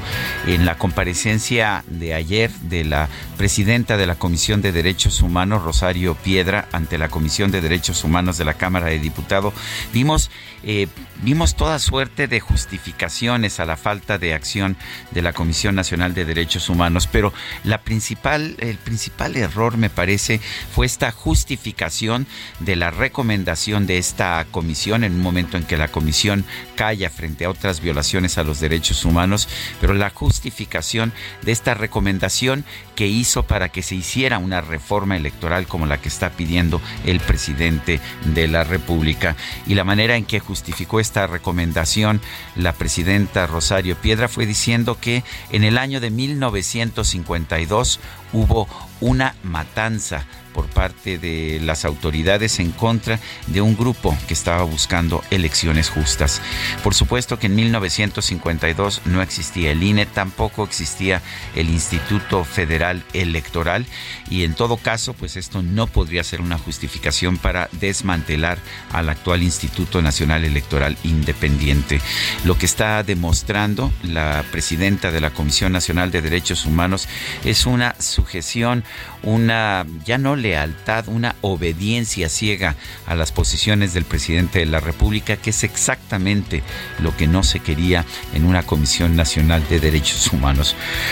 lo lamento porque pues hemos tenido hemos tenido comisiones muy valientes y muy independientes, pero además Además, hemos tenido comisiones y presidentes de la Comisión de Derechos Humanos muy inteligentes. A ninguno se le hubiera ocurrido acusar una institución eh, de hoy por hechos cometidos en 1952. Yo soy Sergio Sarmiento y lo invito a reflexionar.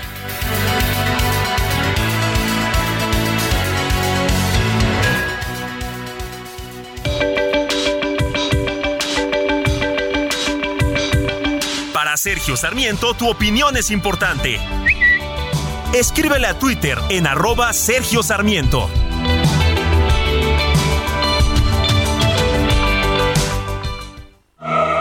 No te pierdas lo que Total Play tiene para ti este buen fin. Contrata ahora y llévate 150 canales, 100 en HD para que veas tus programas favoritos, 50 megas extra para navegar a toda velocidad, un servicio de TV adicional por 4 meses y por tiempo limitado recibe un Wi-Fi Pro sin costo. ¿Ves? Esta es una promo que sí es promo. Cámbiate ya y vive la experiencia Total Play.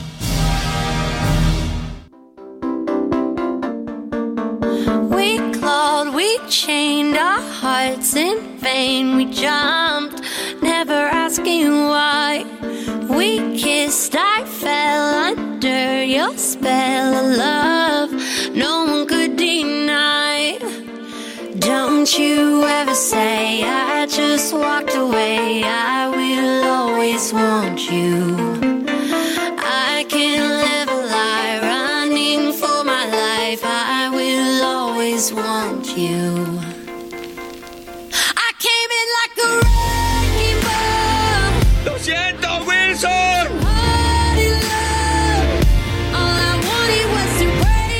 Se despertó el DJ Ya se Kike. despertó el DJ. No, andaba está, está en la parte más dramática, Sí, DJ Kike. Está uno en la sufridera.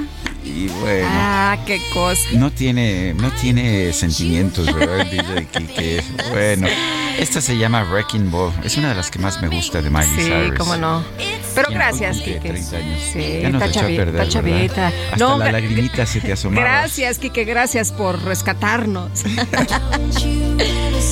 No, estaba entrando Lupita aquí a la depre. No, quién sabe qué estaba, yo, recordando. estaba yo cantando, ¿no? Bueno, oye, nos dice Jesús Pérez, buen día, estos amigos deberían retirar módulos del bienestar y no módulos del INE, ya que a veces son insuficientes para los trámites que requerimos. Saludos, Lupita y Sergio, un abrazo fuerte de Jesús Pérez. Bueno, dice otra persona, eh, dice Sergio, dice Sergio y Lucía, Su- supongo que es un error de dedo, Lupita, pero bueno.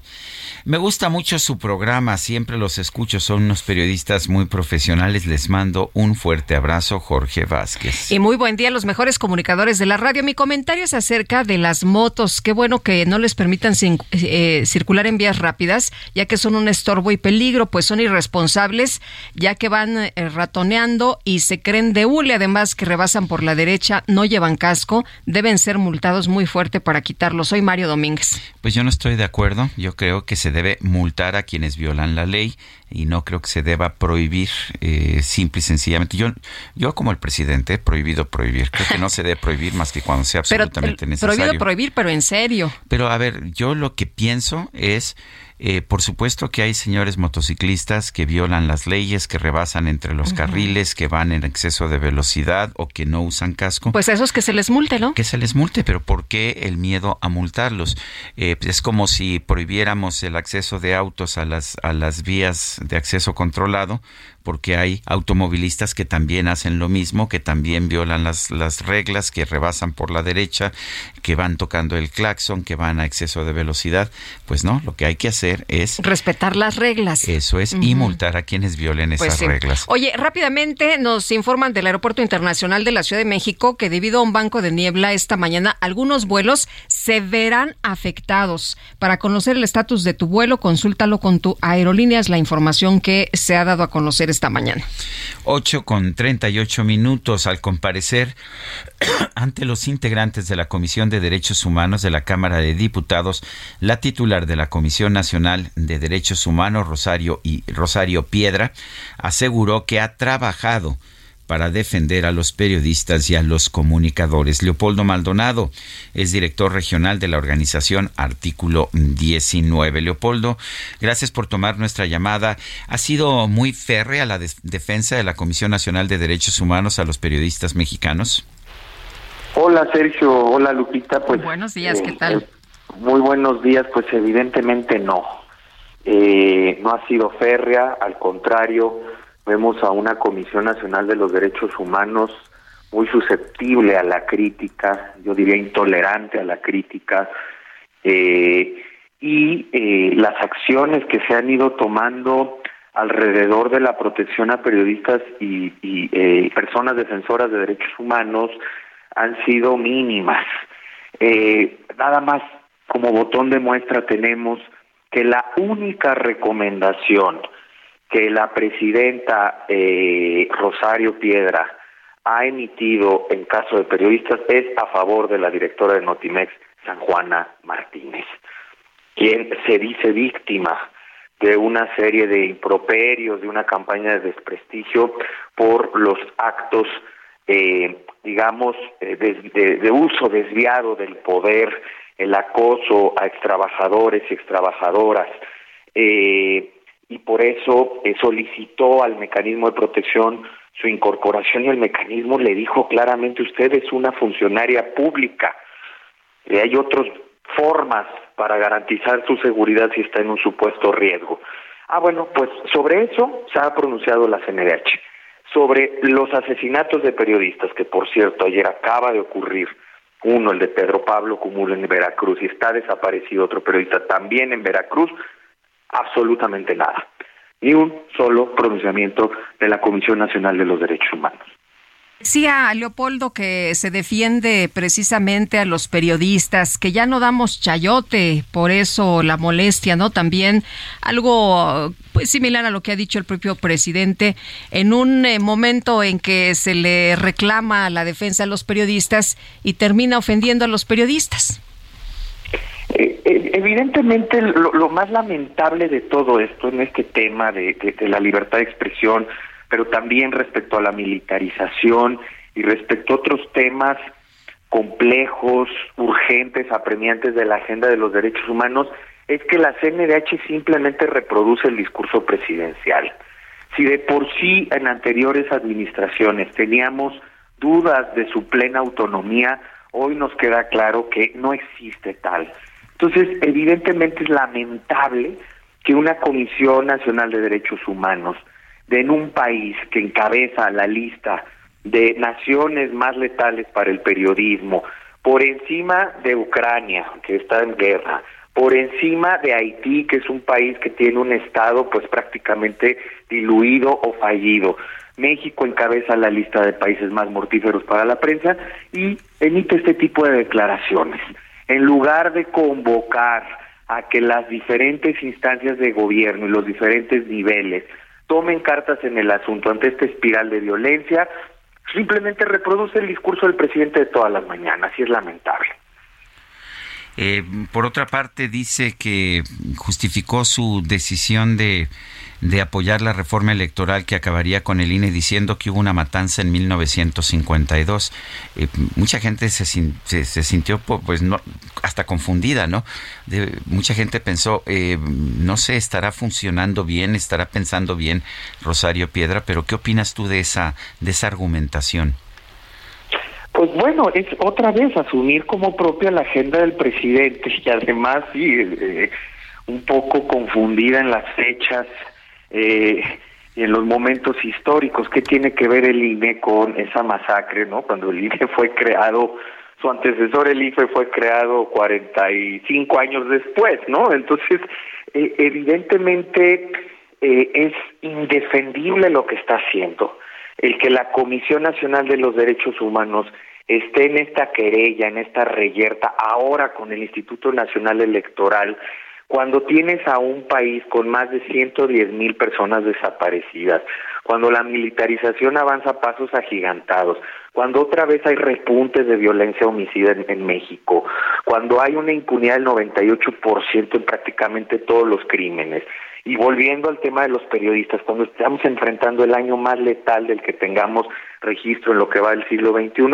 el INE, eh, digo, la CNDH se sube al tren del presidente para atacar al INE y además invadiendo eh, eh, competencias y esto ha dado pie pues a una controversia constitucional que pues de entrada nos parece claro que eh, tendría que determinar que eh, la Comisión Nacional de los Derechos Humanos no tiene nada que decirle al Instituto Electoral. Director regional de la organización Artículo 19, gracias por tomar nuestra llamada. Muchas gracias a ustedes, un abrazo. Hasta luego, muy buenos días y vámonos con el Químico Guerra. El Químico Guerra, con Sergio Sarmiento y Lupita Juárez. ¿Cómo estás? Buenos días.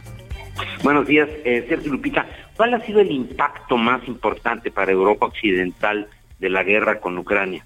Desde luego la gente piensa inmediatamente, bueno, pues la, amenaza bélica, no la inestabilidad, la cuestión de los alimentos. No, el shock más importante para Europa fue la energía.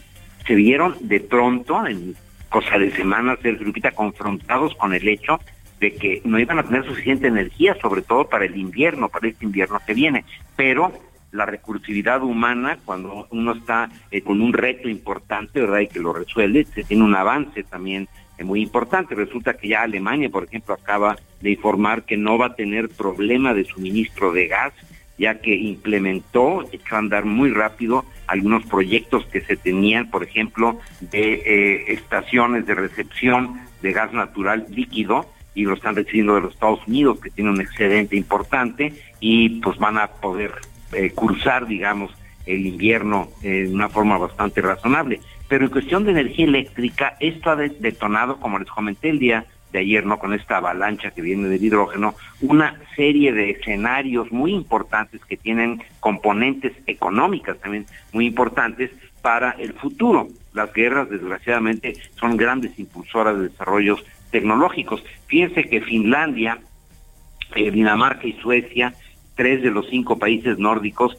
están liderando la revolución verde en Europa porque se dieron cuenta con esta crisis de la gran oportunidad que tienen ellos de proporcionar energía a Europa Occidental estable y a precios bajos con energías renovables.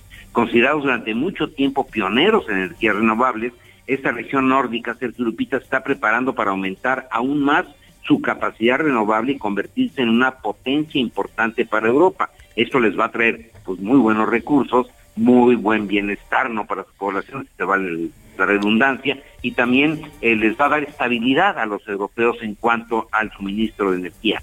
Gracias a las iniciativas de energía eólica, de electrolizadores de hidrógeno que les platicaba yo ayer, la energía nuclear y el almacenamiento de carbono, Ristad Energy, que es uno de los analistas más importantes y broker también eh, facilitador, digamos, de cuestiones de energía, ha identificado a Suecia, Finlandia y Dinamarca como líderes en la revolución verde. Y aquí estoy leyendo lo que declaró eh, Francesca Björnflaten, que es la analista senior de esta empresa Ristad Energy, dice, los países nórdicos en la actualidad producen más del 90% de su energía, incluida la nuclear, a través de energías renovables y son importantes, ya son importantes exportadores de electricidad al resto de Europa, pero lo van a hacer aún más debido a esta crisis con eh, Rusia y Ucrania y los va a hacer más independientes. Esa tendencia se intensificará a medida que la geografía, la tecnología y la experiencia en la región vean aumentar la inversión renovable en la generación. Van a pasar nada más y nada menos, Sergio Lupita, déjenme decirles de lo que tienen ahorita eh, prácticamente a 10 veces, para dentro de 7 años y medio, a 10 veces lo que están produciendo en energía. Ahorita ya eh, producen más energía Finlandia, Suecia y Dinamarca que la que consumen, ya están exportando. Pero con esta situación que se presentó, pues tienen el incentivo para producir mucho más, cubrir sus propias necesidades con toda certeza y además tener muy fuertes ingresos debido a la exportación de electricidad al resto de Europa, Muy bien, muchas gracias, Químico. Al contrario, muy buenos días. Buenos días. Integrantes de la Coordinadora Estatal de Trabajadores de la Educación de Guerrero marcharon ayer rumbo al Zócalo Capitalino para exigir al presidente López Obrador la reinstalación de una mesa nacional de negociación. Han establecido un campamento en el Zócalo. Héctor Torres Solano, secretario general de la sección 14 de la CENTE en Guerrero, está en la línea telefónica. Don Héctor, gracias por tomar nuestra llamada. ¿Qué es lo que están exigiéndole al gobierno del presidente López Obrador? Buenos días, agradecerles el espacio que nos dan para darle la información a la ciudadanía. Saludo con mucho respeto a su auditorio, a usted por darnos esta oportunidad.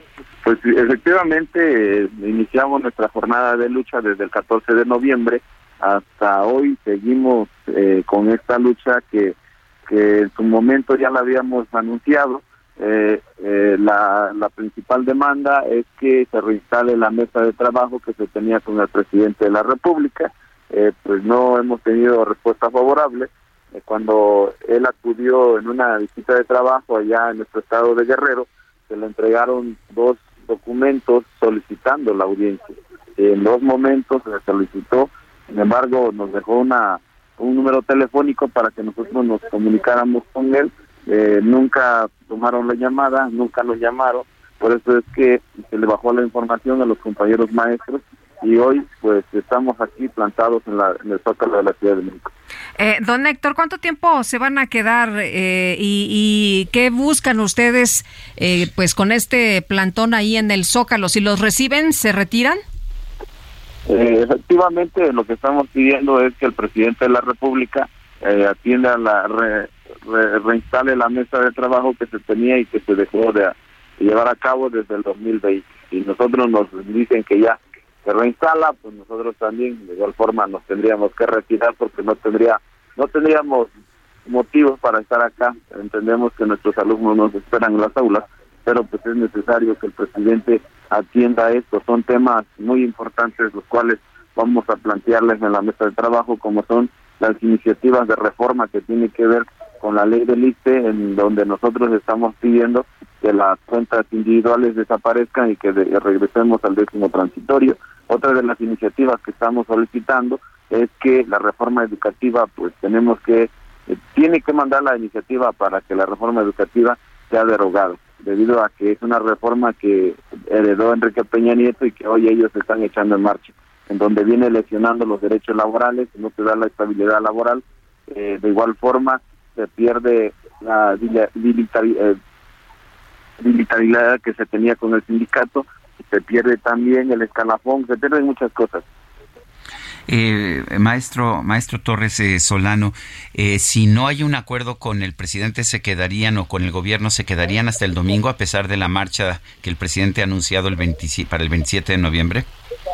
Sí, entendemos que el presidente ya hizo un llamado, está convocando a que el día domingo pues acudan a, acompañarlo en una en una marcha que él está llamando. Entendemos de que pues van a llenar la plancha de la Ciudad de México debido a que tienen el capital económico tienen el capital político eh, para hacerlo. Entendemos también que hay autobuses eh, que están poniendo los estados en donde ellos tienen son gobierno pues están apostándole a que esta actividad pues lleve a cabo y con con contundencia pero nosotros también somos claros en decirle que no vamos a entrar en confrontación, nos vamos a mantener eh, no vamos a caer en provocaciones, al contrario, vamos a estar pendientes a lo que suceda. Entendemos también que las compañeras feministas siguen su lucha, van a estar el día el día viernes, pues de igual forma entendemos y respetamos la lucha de cada quien, la ideología política de cada quien. Nosotros nos vamos a mantener, nos vamos a retirar hasta que ya el presidente de la República reinstale la mesa de trabajo que tiene suspendido. Oiga, pero entonces eh, eh, ahí están amenazando al presidente con echarle a perder la fiesta. No, no hemos estado amenazando a nadie, simplemente estamos diciendo de que nos vamos a plantar. Eh, entendemos que él tiene sus actividades, de igual forma deben de entender que también nosotros tenemos las propias, pues lo único que estamos pidiendo nosotros es que nos solicite, no, nos reinstale la mesa de trabajo que teníamos. Muy bien. Yo quiero agradecerle don Héctor Torres Solano, secretario general de la sección 14 de la Coordinadora Estatal de los Trabajadores de la Educación en Guerrero, por haber tomado nuestra llamada esta mañana. Agradecerles a ustedes los medios de comunicación que hacen posible de que nosotros le informemos a la ciudadanía. Eh, nosotros siempre hemos estado reconociendo que ustedes juegan un papel muy importante en el momento de informar lo que está sucediendo en nuestro país. De igual forma entendemos en los momentos que ustedes también lo han, los han estado persiguiendo, la coordinadora siempre ha estado dando la mano solidaria a aquellas organizaciones sociales eh, de, de cualquier eh, eh, sector, pues que tenemos que estar pendientes de lo que está sucediendo. de igual forma, mi agradecimiento para ustedes por darme este espacio para informar lo que hace un momento ya comenté. De igual forma, aprovecho para pedirle una disculpa a la ciudadanía entendemos que pues en el momento que empezamos a marchar eh, ellos pues son los que tienen que pagar. Sin embargo también se debe de entender que la lucha del magisterio es para defender la educación pública. En el momento de que se pierde la estabilidad laboral se pierde también lo que es atención al alumnado. A los educandos son los, los primeros afectados. Por eso es que hoy eh, nosotros venimos porque nos faltan maestros en nuestra entidad federativa. Entendemos también que en el país hacen falta muchas cosas por, eh, por eso precisamente es la reinstalación de esta mesa de trabajo, para que todo el magisterio del país pues los atienda eh, así como se merece. Gracias. gracias a don Héctor, son las 8.54, vamos a una pausa y regresamos.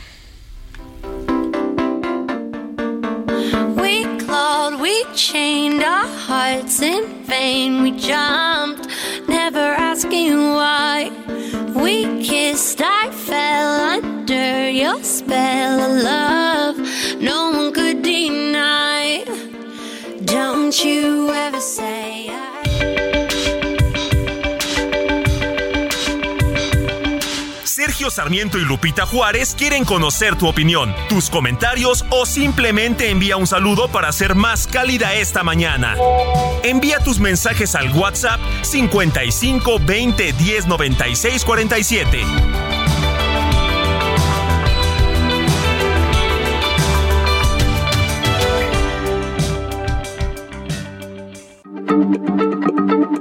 Heraldo Radio, la H se lee, se comparte, se ve y ahora también se escucha.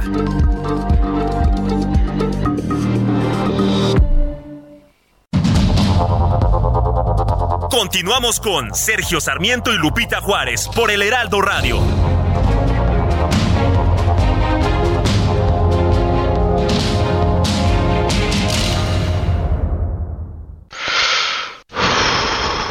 El 12 de noviembre se conmemora el Día Mundial contra la Neumonía, una enfermedad que cobra miles de vidas en México al año, especialmente en niños y personas mayores. Hoy es posible prevenirla gracias a las vacunas. Consulte con su médico sobre las recomendaciones de vacunas disponibles. Porque cuando prevenimos, respiramos tranquilos. Sobre los esquemas de vacunación, consulte a su médico. Un mensaje de Pfizer con autorización 22330021B0812. Buenos días, Sergio Lupita. Esta señora Piedra, que se ponga a trabajar bien, que sea imparcial y que se entere antes de decir algo. En ese tiempo el INE ni siquiera existía. Qué mal que tengamos personas así gobernándonos. Qué lástima. Que tengan buen día. En Soriana, vive tu pasión con todo. Lleva carne de res para asar a solo 171 pesos el kilo. Y six pack de cerveza Michelob Amstel Ultra 2X Lager o Bohemia Cristal en lata o botella a 50 pesos con 150 puntos. Soriana, la de todos los mexicanos. Solo noviembre 22. Aplica restricciones. Evite el exceso.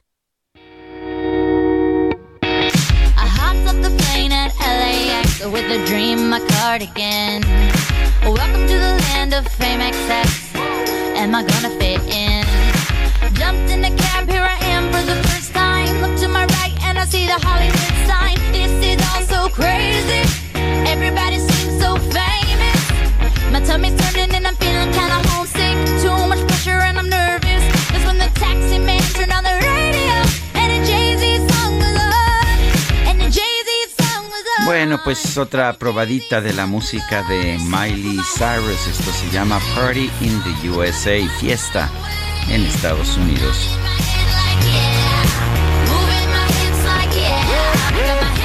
Bueno, y seguimos con eh, los mensajes y gracias a quien nos escribió para eh, comentarnos que la ciudad de las montañas es Monterrey. ¿Ah, sí? Pues será por lo de Monte, de Monterrey, es el Monterregio. El Monterregio, tal vez. Oye, nos dice una persona del auditorio, buenos días, eh, Sergio, buenos días. Este gobierno prefiere prohibir porque no tiene suficientes agentes de tránsito que hagan el trabajo de vigilar y multar. ¿O han visto en zonas de alta velocidad a estos personajes? En este país todo mundo hace lo que se le da la gana, la impunidad en su máxima expresión y aunque se prohíba el ingreso de las motos, esto no se va a cumplir y no va a pasar nada. Bonito día, Catalina Rosel. Bueno, dice otra persona, mi opinión va referente a los comentarios de Sergio respecto a la CNDH, ya que es un organismo que nunca ha funcionado más que para defender a los delincuentes, y todos lo sabemos, pero pocos lo dicen. Y que yo recuerde, la Comisión de Derechos Humanos nunca apareció cuando censuraron a Carmen Aristegui, José Ochoa. Bueno, eh, Carmen Aristegui tuvo, eh, tuvo un pleito con los concesionarios de su estación de radio, ninguna autoridad que sepamos ordenó que, que se le censurara. Y bueno, pues es común, ¿no, Lupita, que tengamos diferencias con uh, los dueños de las emisoras de radio, pero pues eso es normal. Sí, y bueno, pues es un asunto en todo caso particular, ¿no? Así es, entre la empresa que que decidió, porque fueron dos empresas, porque fueron en dos ocasiones y en las dos ocasiones se señaló que había un problema de, de la manera en que trabajaba Carmen Aristegui frente a las uh, instrucciones de la empresa. Y ella pudo regresar a los medios, está, está en los medios. En los medios sí, y, y, de hecho es ahora el presidente López Obrador el la, que la cuestiona. Que la y que dice que es, y fuerte, ¿eh? además. Sí, así es. Uh -huh. Bueno, buenos días, Sergio Lupita. ¿Cómo les dolió a los morenistas y principalmente al presidente la marcha del día 13? No dejan de hablar de ella, les da coraje el gran éxito que tuvo, es lo que nos dice Javier Gómez. Son las 9 de la mañana con 4 minutos. No te pierdas lo que Total Play tiene para ti este buen fin. Contrata ahora y llévate 150 canales, 100 en HD para que veas tus programas favoritos, 50 megas extra para navegar a toda velocidad, un servicio de TV adicional por 4 meses y por tiempo limitado recibe un Wi-Fi Pro sin costo. ¿Ves? Esta es una promo que sí es promo. Cámbiate ya y vive la experiencia Total Play.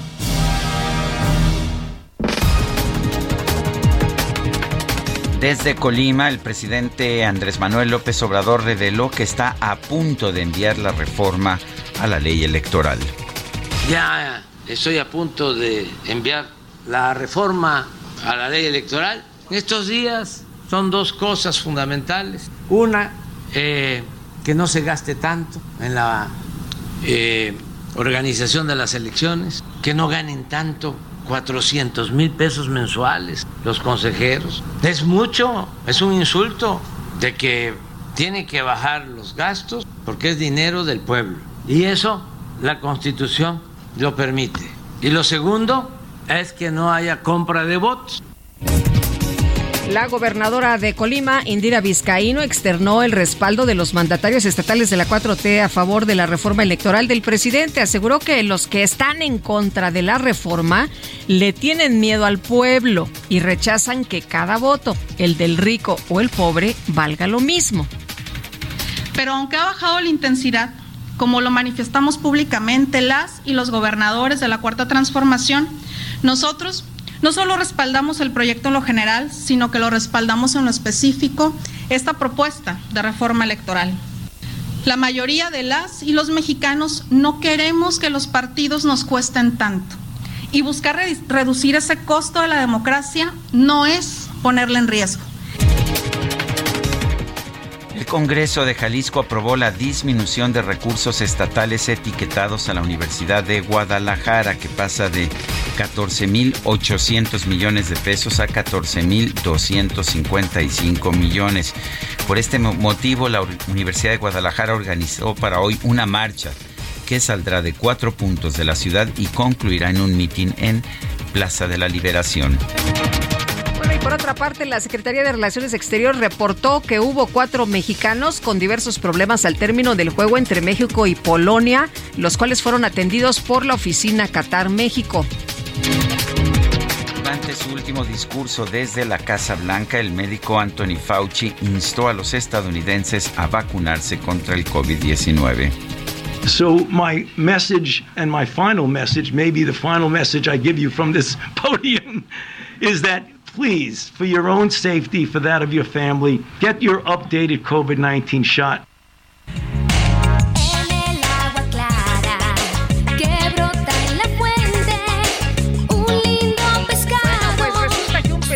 Británico descubrió al pez dorado más grande del mundo mientras el hombre pescaba ahí en Blue Water Lakes, localizado en Champaña, en Francia. Andy Hackett decidió regresar al pez de nueva cuenta al agua después de, pues para fotografiarse, ¿no? Con él para presumir, pero lo regresó, por supuesto. mi amigo.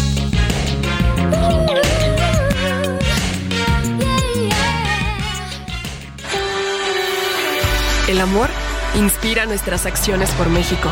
Reforestando la tierra, reciclando, cuidando el agua, impulsando a las mujeres y generando bienestar en las comunidades. Juntos somos Coca-Cola y contigo el amor multiplica.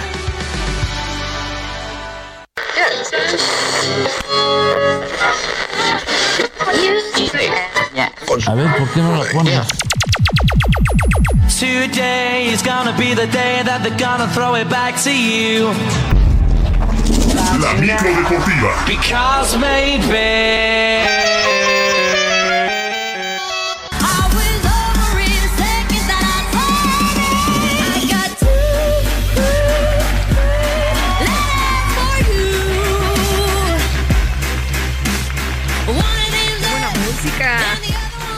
Efectivamente, Qué buena música. Y ya llegó la micro, ¿no? Julio Romero, ¿qué nos tienes esta mañana, mañana de sorpresas? estás, mi querido Sergio Lupita, amigos del auditorio? Qué placer saludarles. Efectivamente, mañana de sorpresas, hace unos cuantos instantes ha terminado el duelo y Japón ha derrotado 2 por 1 a Alemania siempre la favorita Alemania, pues pierde en su debut, cae 2 por 1 ante Japón, Japón que no había ganado prácticamente mundiales en los últimos duelos que había tenido, pues hoy da la sorpresa y vence 2 por 1 a Alemania. Se combina con la victoria el día de ayer de Arabia sobre Argentina. Bueno, esta victoria de Arabia contra Argentina pues puso candente el grupo C luego de los resultados porque además México empató sin goles con Polonia. De tal manera, Arabia tiene tres puntos, México y Polonia tienen uno y Argentina en el fondo sin unidades en este grupo C, por lo que la jornada del sábado será muy intensa, como lo apuntó Gerardo Martino, director técnico del tricolor.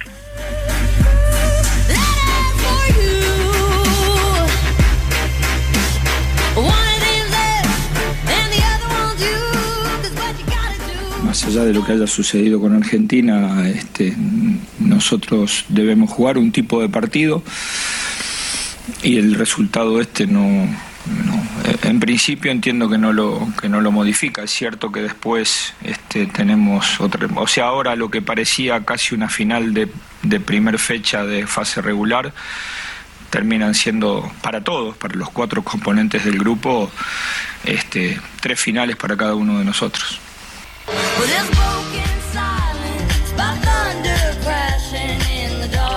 También, por cierto, el día de hoy se informa que la Comisión Disciplinaria de la FIFA abrió un expediente contra México por el grito discriminatorio de los aficionados durante el duelo del día de ayer contra Polonia. El procedimiento se abre de acuerdo al artículo 13 del Código Disciplinario de la FIFA que se refiere a la discriminación. Bueno, eh, es el segundo, el segundo expediente que abre la Comisión Disciplinaria allá en Qatar después de que abrió uno contra Ecuador por el mismo tema hay que recordarlo que eh, hay que recordar que México pues ya ha sufrido también en las eliminatorias donde incluso llegó a jugar a puerta cerrada en la cancha del Estadio Azteca, así es que a esperar este expediente que abrió la FIFA por los delitos discriminatorios. Bueno, y pues el día de hoy, resultados el día de hoy que se han dado dentro del grupo F, Marruecos empató sin goles ante Croacia, y ya les decía, este apretado triunfo de Japón sobre Alemania, mientras que en un ratito más, a las 10, España estará enfrentando a su similar de Costa Rica. Esto en el grupo E. A este duelo, el cuadro ibérico llega como amplio favorito y por lo pronto su técnico Luis Enrique no huye de esta condición a pesar de las dos sorpresas que se han dado allá en el Mundial.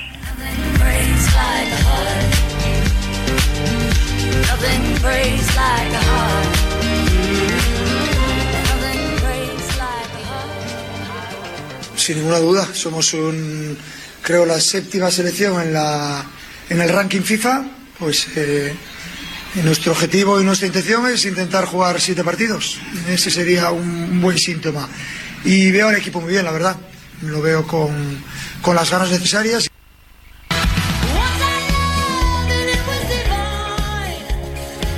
Como ha habido, como se ha presentado el mundial, pues Costa Rica también podría dar la sorpresa ante España pero eso lo sabremos en un rato más a partir de las 10 horas. Y para la una de la tarde en el grupo F, Bélgica enfrentará a Canadá.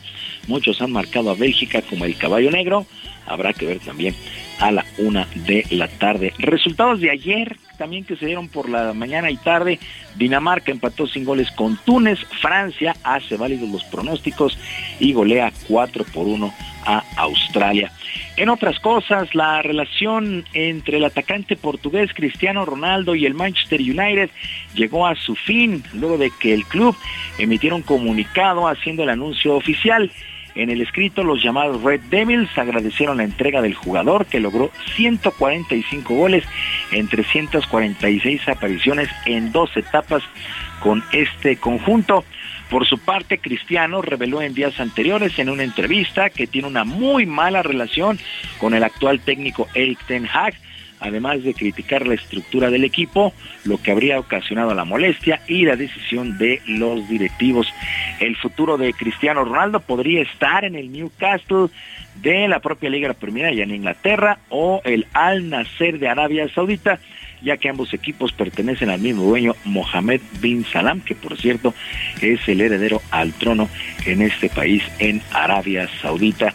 Y el piloto mexicano Sergio Pérez de la escudería Red Bull prácticamente terminó su actividad en este 2022 dentro de la Fórmula 1 de automovilismo. Checo rodó un total de 88 vueltas en el circuito de Jazz Marina en Abu Dhabi donde el equipo realizó una serie de pruebas con los neumáticos que estarán utilizando la próxima temporada. Pues prácticamente bajándose del auto, el tapatío le metió el acelerador para asistir al juego de la selección en el estadio 974 allá en Qatar. Así las cosas con Checo Pérez, que merecidamente se quedó con el tercer lugar en el Campeonato Mundial de Pilotos. Y actividad en el básquetbol de la NBA, resultados que llamaron la atención el día de ayer. Los 76 de Filadelfia vencieron 115 a 106 a los Nets de Brooklyn, mientras que los Kings de Sacramento vencieron 113 a 109 a los Grizzlies de Memphis. El equipo de Phoenix venció 115 a 105 a los Lakers un juego en donde no estuvo el mexicano Juan Toscano para Los Ángeles, mientras que Detroit, los Pistones, 110 a 108 sobre los Nuggets de Denver. Muy buen partido ayer por la noche. De tal manera como están las divisiones, el este es encabezado por los Celtics de Boston, que tienen 13 triunfos y 4 descalabros para ser el mejor equipo de toda la liga los Bucks de Milwaukee 12 y 4, mientras que en la conferencia del oeste el Jazz de Utah tiene 12 victorias y 7 descalabros, es líder, y los Soners de Phoenix 11 triunfos y 6 descalabros están ahí atrasito, repito, en la conferencia del oeste. Sergio Lupita, amigos del auditorio, la información deportiva este miércoles, les recuerdo nuestras vías de comunicación en Twitter, estoy en arroba jromerohb, en arroba jromerohb, además del barrio deportivo, de lunes a viernes a las 7 de la noche, todo esto en el YouTube, así que los esperamos a las 7 de la noche. Que sea un extraordinario miércoles para todos, un abrazo a la distancia. Gracias Julio Romero, un abrazo también a la distancia. Muy buen día. Buenos días.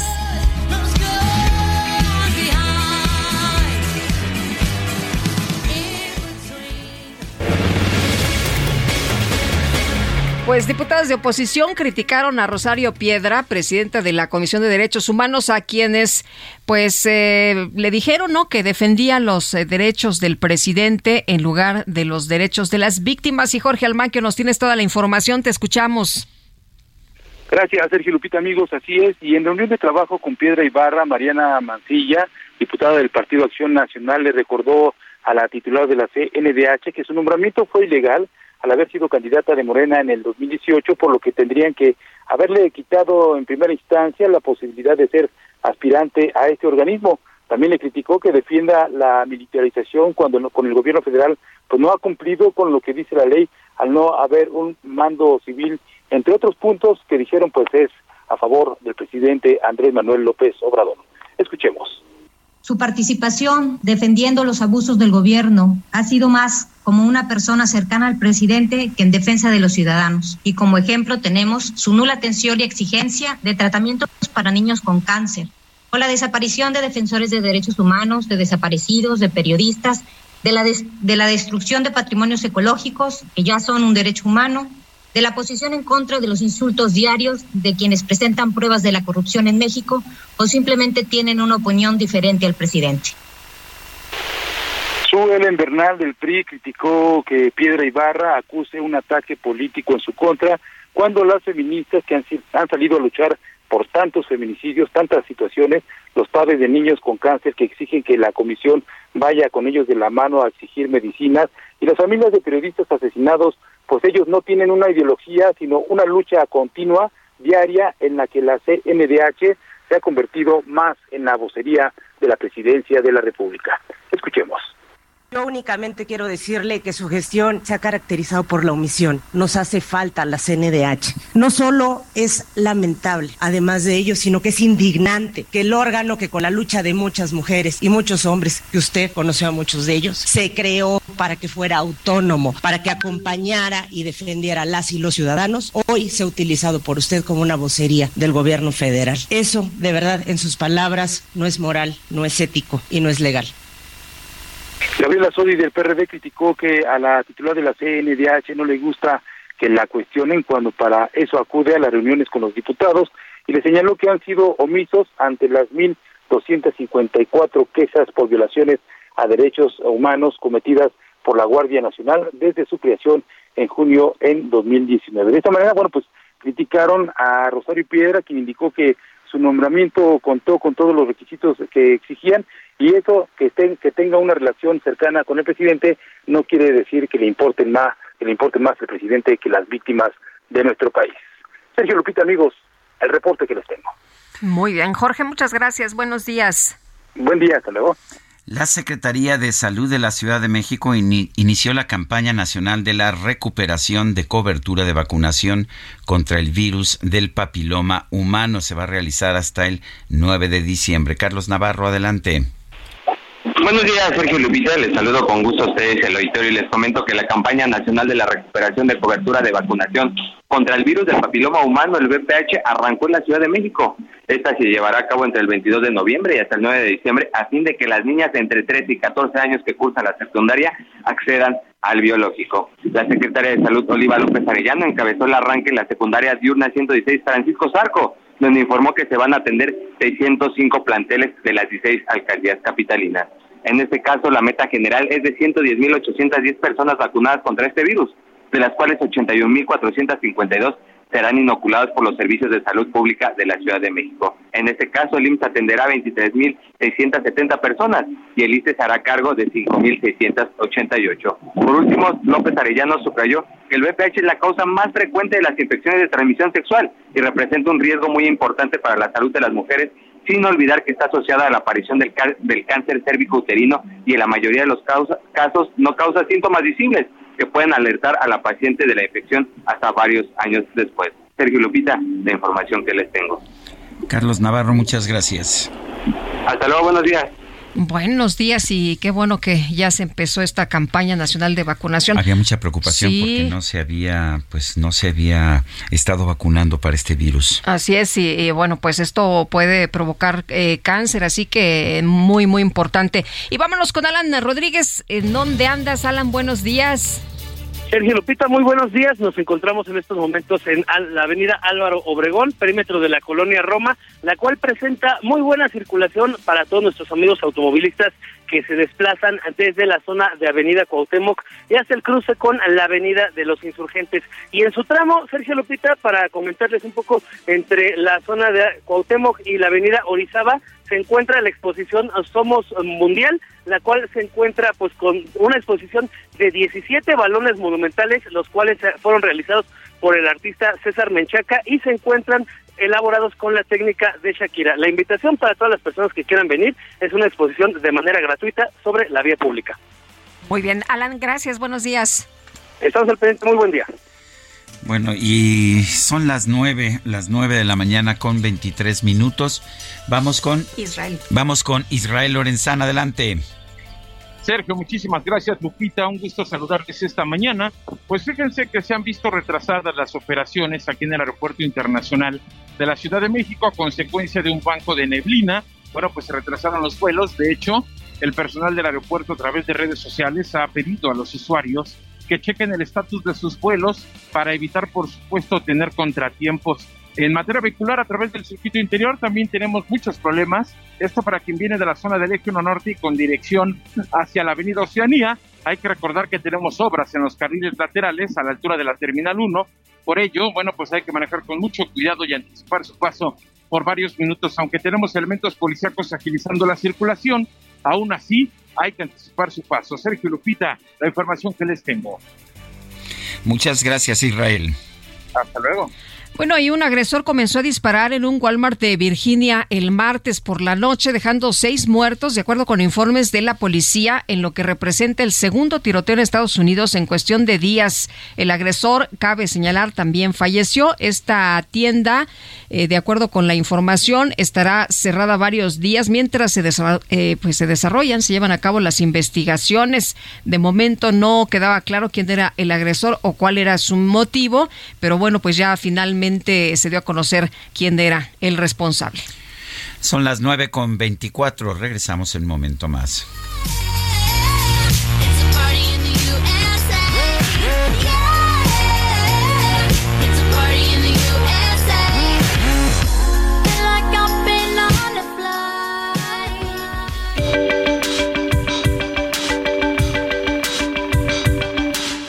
Sarmiento y Lupita Juárez quieren conocer tu opinión, tus comentarios o simplemente envía un saludo para ser más cálida esta mañana. Envía tus mensajes al WhatsApp 55 20 10 96 47.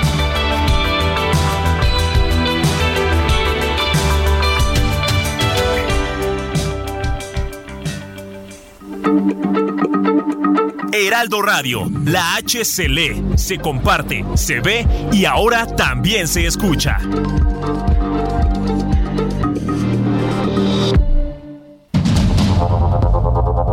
Continuamos con Sergio Sarmiento y Lupita Juárez por el Heraldo Radio.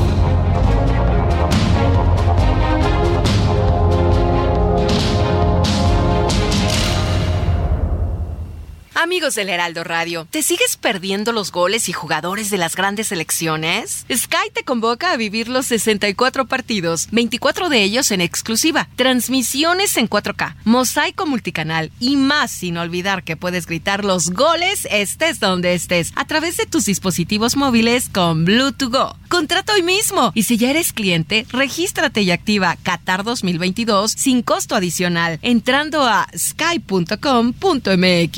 Qatar 2022, completo en exclusiva por Sky y Sky Prepago. Gastrolab. Historia, recetas, materia prima y un sinfín de cosas que a todos nos interesan. Hola amigos del Heraldo Radio, soy el chef Israel Arechiga de Gastrolab y en la línea de la Semana de Acción de Gracias que ya hemos platicado de salsas en estos dos días anteriores, hoy les voy a enseñar cómo hacer el pavo, cómo prepararlo para que quede bien jugoso. Ya sea que lo quieran hacer para el día de mañana, lo quieran dejar para fin de año, es una receta que si tienen papel y lápiz no pueden dejar de anotarla, ya que es muy sencilla y sobre todo va a hacer que el pavo quede bien jugoso. ¿Qué es lo que vamos a hacer? Vamos a mezclar 2 litros de agua, 100 gramos de sal y 50 gramos de azúcar. Esta va a ser una salmuera. Se va a multiplicar por dos o por tres recetas según el tamaño del pavo. Es importante que esta receta se use para un pavo crudo, no para un pavo ahumado. Una vez que ya tenemos esta mezcla de agua, sal y azúcar, vamos a dejar el pavo toda la noche. ¿Qué es lo que va a hacer? Número uno, va a hacer que el pavo esté muy jugoso y va a tener el punto de sal correcto. Lo que sigue al día siguiente es hacer el relleno como uno quiera, meterlo al horno y con esta preparación que les acabo de dar va a quedar espectacular al punto de sal, muy jugoso y sobre todo nunca se les va a pasar de cocción. Lo mejor de México está en Soriana. Aprovecha que la manzana Golden en bolsa está a 23.80 el kilo. Sí, a solo 23.80 el kilo. Y el melón chino a 16.80 el kilo. Sí, a solo 16.80 el kilo. Martes y miércoles del campo de Soriana. Solo 22 y 23 de noviembre. Aplican restricciones.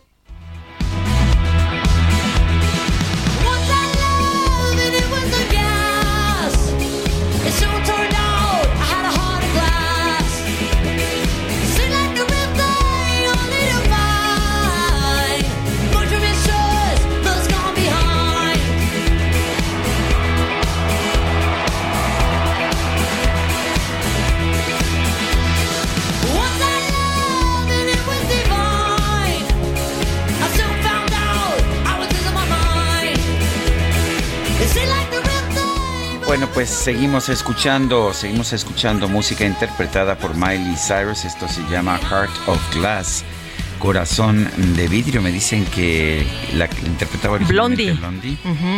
Pero le quedó padrísima esta versión, la verdad es que me encanta.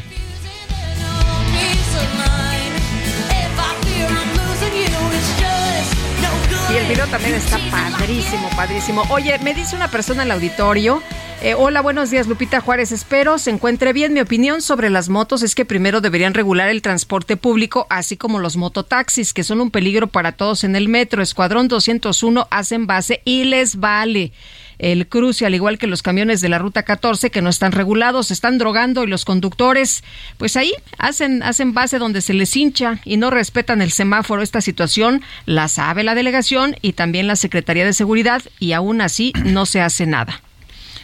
Bueno, dice, dice otra persona, eh, qué tristeza escuchar a la responsable de la CNDH, ignorancia y sumisión al presidente. El domingo será una muestra del autoritarismo y de la presión a tanta gente que se obliga a ir o se les, o se les paga. Saludos JL Córdoba. Y hola Lupita y Sergio, soy Iván de La Valbuena. Hay matanzas todos los días en distintas partes del país y no veo al poderoso presidente de México cerrando o clausurando a la CNDH porque ni siquiera se pronuncia en contra de estos hechos. A sol de hoy les deseo excelente semana. Saludos. Bueno, pues son las uh, nueve de la mañana, nueve de la mañana con treinta y cinco minutos. El Consejo Nacional de la Tortilla, a través del programa Démosle Vuelta a la Tortilla, espera batir la informalidad al sector debido a que el 80% de más de 100 mil tortillerías del país no cumplen con la normatividad de calidad y precios. Homero López García es presidente del Consejo Nacional de la Tortilla. Don Homero, gracias por tomar nuestra llamada. Cuéntenos de esta problemática. Hemos sabido siempre de muchos problemas en la industria de la tortilla, pero pues este problema de, de la falta de cumplimiento de las normas no lo conocía. Cuéntenos. Muy buenos días, Lupita. Muy buenos días, Buenos días, don eh, Le agradezco, le agradezco mucho. Eh, lo que nosotros después de tantos años, te hablo de 1998, que empezamos a ver un fenómeno muy lacerante, no solamente para la industria, sino para el consumidor, donde se apoyaba mucho al reparto de la tortilla a como fuera, eh, apoyado por muchas harineras, donde pues por la ambición de ganar más clientes, quitarle otras marcas este ventas, eh, empezaron a dar apoyos donde le decían al compañero, oye, pues sal y vende la tortilla y demás. Desgraciadamente, pues no hubo un proyecto, no, no te quiero decir que fue malo, de hecho, hoy vemos que es un, una necesidad el llevar el producto al domicilio, pero fue mal, mal aplicado, mal reglamentado, o sea, no se, no se cobró lo, lo justo, eh, eh, no, no hubo temas de sanidad, entonces hoy vemos que este fenómeno nos sigue, después de veintitantos años nos sigue afectando y esta es precisamente la competencia más desleal que tiene la industria de la masa y la tortilla. ¿Por qué? Te explico así rápido. Tú pones un negocio, cumples con el Estado, tu licencia de funcionamiento. Eh, la industria de la tortilla es la más es la más regulada, desgraciadamente, afortunada para muchos, este no ha tenido eh, el impacto porque eh, las autoridades dicen que no tengo la suficiente gente, es que me meto un problema. La gente le tiene miedo a meterse con la tortilla, Sergio. O sea, la gente en varios municipios dice, no, es que espérame, no, no, es que es un problema social y político y se me va a venir la gente encima.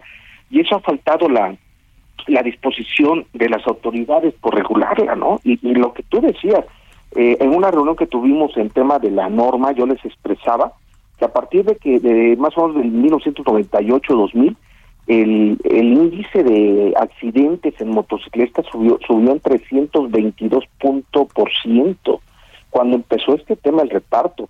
Nosotros hemos tenido compañeros que se le han muerto este trabajadores porque por el tema de, de no, no llevar casco, de pelearse por entregar la tortilla, o sea, eso eso es conocido hace muchos años y lo dice precisamente este los sistemas. Eh, cuando tú pones un negocio de tortillas, cumple con todas las normas, COFEPRIS, COFESE, SEMARNAT, Comisión Federal, el CAR, Infonavit. Pero ¿qué sucede, Sergio? Si a, la vuelta o a las que te pone una tortillería que no tiene licencia de funcionamiento, que no cumple con las medidas higiénicas, que no te dé papelado alimenticio, que no te da los kilos de kilos, que le mete más agua a la tortilla, que le mete el rezago, ya sea de la tortilla o de la masa un día anterior, por eso la tortilla se agria o se parte.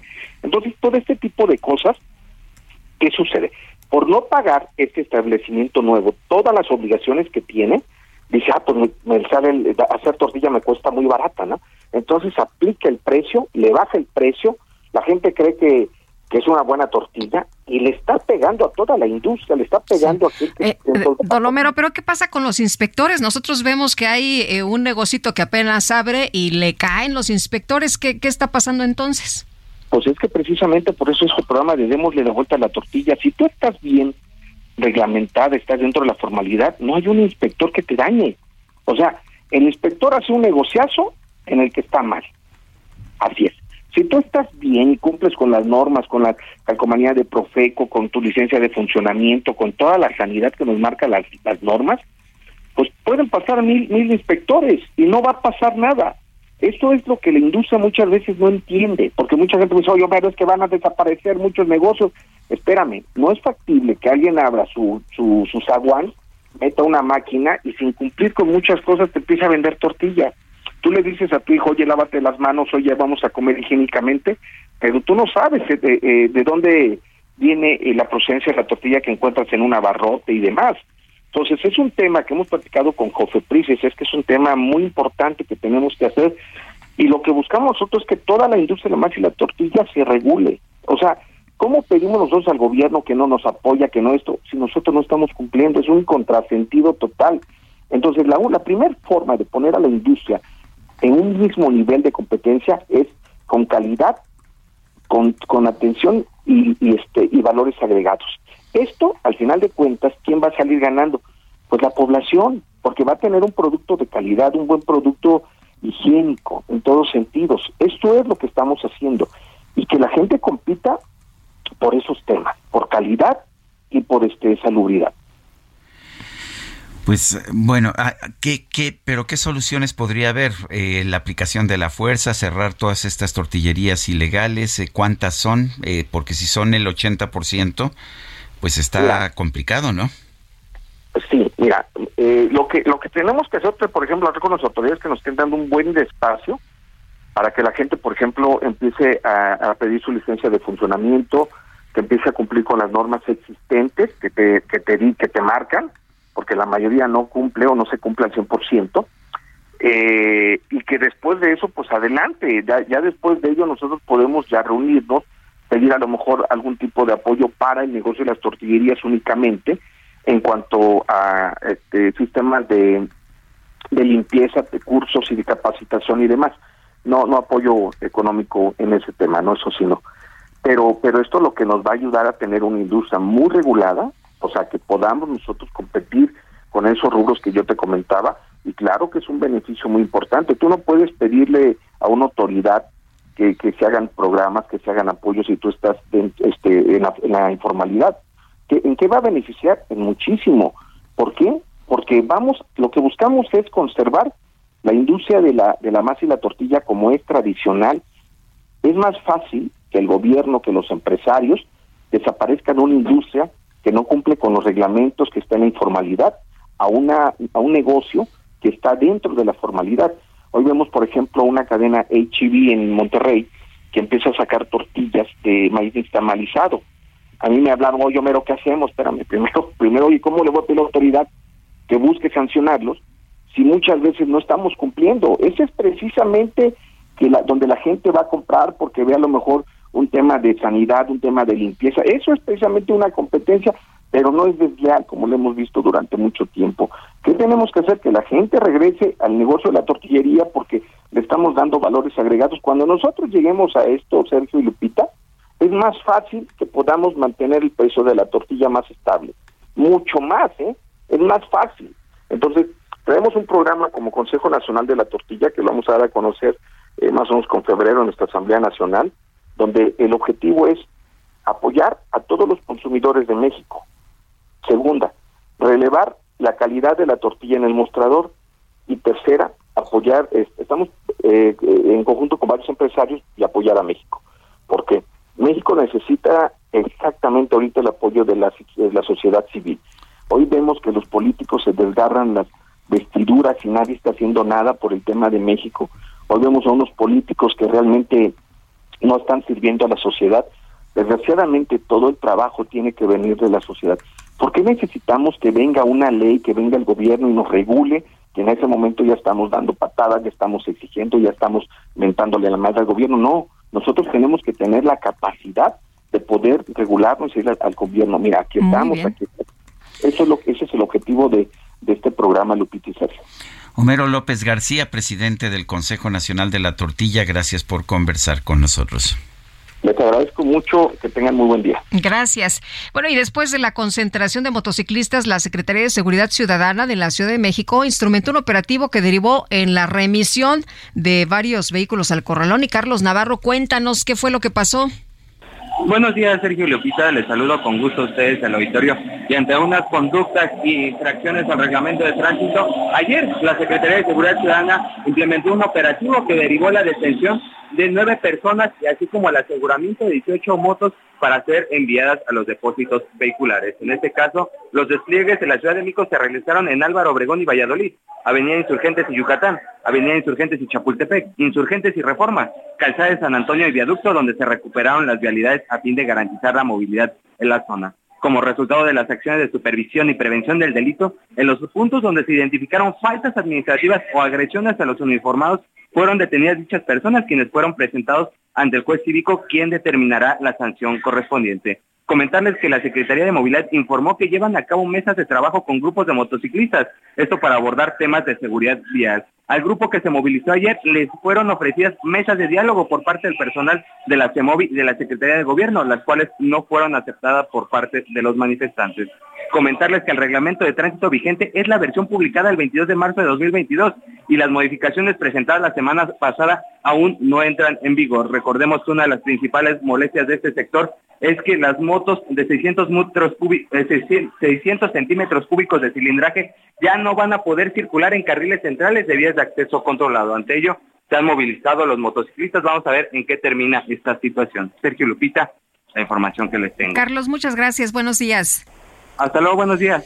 Eh, tenemos en la línea telefónica precisamente Andrés Layú, él es titular de la Secretaría de Movilidad de la Ciudad de México.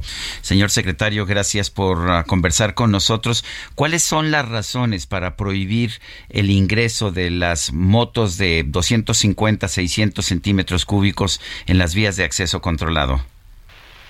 Buenos días, Sergio Lucita, muchas gracias por la invitación. El viernes pasado, en conjunto con la Secretaría de Seguridad Ciudadana, presentamos una estrategia, en su conjunto de medidas, que tiene como objetivo salvar vidas. ¿Y por qué decimos que tiene como objetivo salvar vidas? Porque en los últimos años, y en particular en los últimos meses, hemos visto un incremento eh, eh, consistente en el número de fallecimientos, lamentablemente, que suceden en motocicletas con muchos de tránsito. Adicionalmente, estos fallecimientos, eh, alrededor del 50%, suceden sin colisión con otro objeto, es decir, son derrapes o caídas. Y hay una desproporción en los que suceden en vías de acceso controlado. ¿Qué es lo que hemos visto en los últimos años con el incremento del uso de las motocicletas? Que sobre todo se ha incrementado el uso de motocicletas más pequeñas, que suelen ser eh, más inestables, son más accesibles y pues hay personas que empiezan a andar en motocicleta sin conocer realmente cuáles son los riesgos de las motocicletas. Eh, es un modo de transporte que es distinto a los coches, es distinto a las bicicletas, son otros riesgos los que se corren. Y solo para darles una idea de cómo son otros los riesgos. Del total de fallecimientos que lamentablemente hay por hechos de tránsito en la ciudad, que en 2019 20% eh, eh, eh, implicaban o había una participación de motocicletas. Hoy estamos más bien cerca del 50%, del total de hechos de tránsito en los que hay un fallecimiento. Entonces es precisamente el objetivo de estas medidas, que también incluye, por ejemplo, que los motociclistas tengan que portar un casco que esté diseñado como casco de motocicleta, es decir, que no pueda ser un casco de obra, que en algunos lugares eh, hemos topado con motociclistas o que no traen casco, o que traen un casco de obra, o que traen un casco de bicicleta. Entonces, se especifica, o la propuesta es especificar el reglamento de tránsito que sea un casco diseñado para motocicletas. Está también la propuesta que eh, ya mencionamos de las vías de acceso eh, controlado y un conjunto de operativos que de hecho ya se llevan haciendo desde hace tiempo justamente para revisar que traigan casco, que tengan los papeles en orden, y que no vayan con menores de 12 años en las motocicletas, eh, justamente porque las personas o, los niños no tienen realmente la capacidad para sostenerse en una motocicleta. Ahora, aquí este todavía no entra en vigor eh, lo que eh, ha determinado estas modificaciones al reglamento, por lo que pues se abre esta, e, este espacio no para que discutan con, con los motociclistas. O sea, ¿todavía hay chance de, de, de revisar? Eh, sí, digamos, nosotros desde el principio, y tuvimos algunas mesas ya hace semanas, no es la primera vez que tenemos mesas de diálogo con grupos de motociclistas, hemos tenido distintos contacto con, grupos de motociclistas, diversos grupos. Eh, ya se habían hecho algunos de estos planteamientos, eh, y lo que les dijimos es, tengamos mesas. Eh, ayer en la mañana, de hecho, hubo una reunión en la Secretaría de Gobierno con algunos grupos, y estaba planteada, o ha estado planteada, otra reunión hoy en la tarde. Sin embargo, el grupo que se manifestó, y, por grupo quiero decir diferente grupo de personas, porque con la información estuvimos ahí ayer eh, atendiéndolos en la Secretaría, no era un grupo organizado, fue una convocatoria que se hizo por Internet. Eh, y entonces eso no permitió eh, que hubiera un acuerdo, porque primero se planteó pues, que si hubiera mesas, que hubiera diálogo, se les aclaró que todavía no están, no se han hecho modificaciones al reglamento de tránsito, que se presentó eh, eh, son un conjunto de propuestas que estamos pues, también eh, eh, abiertos a, escuchar a, la retroalimentación por parte de los grupos. Pero ahí hubo pues un grupo más pequeño que dijo, pues no estamos de acuerdo con nada, este, no queremos que haya sanciones a motociclistas, ni multas, ni nada. y entonces ahí se decidieron bloquear varios puntos de la ciudad y que eh, pues, se, se, se desbloquearon estos puntos de, de la ciudad. Pero pues, nosotros estamos abiertos al diálogo, lo hemos publicado desde el principio, y con otros grupos hemos tenido ese diálogo y, así está planteado y vamos a, a, continuar. ¿no? Pero lo importante es que estas medidas tienen como objetivo salvar vidas. ¿no? Eh, la restricción es para reducir el número de fallecimientos que suceden en motocicletas. Nosotros entendemos que hay personas que usan la motocicleta, que necesitan usar la, la motocicleta, Sabemos que en ciertas condiciones y con cierta capacitación se puede usar de forma segura la motocicleta en todas las vialidades de la ciudad, que son la mayoría de las vialidades de la ciudad, excepto la restricción solo está planteada en carriles centrales de este control, es el único donde hay restricción, al resto pues, se aplican las, las reglas ya establecidas en el reglamento de tránsito. Andrés Layú, titular de la Secretaría de Movilidad de la Ciudad de México, gracias por hablar con nosotros. muchas gracias, Sergio Lupita. Gracias, buenos días. Son las 9 de la mañana con 51 minutos. En Soriana encuentras la mayor calidad. Aprovecha que el pollo entero fresco está a 38.90 el kilo. Sí, a solo 38.90 el kilo. Y la milanesa de res pulpa blanca a 164.90 el kilo. Sí, a solo 164.90 el kilo. Soriana, la de todos los mexicanos. A noviembre 23, aplica restricciones.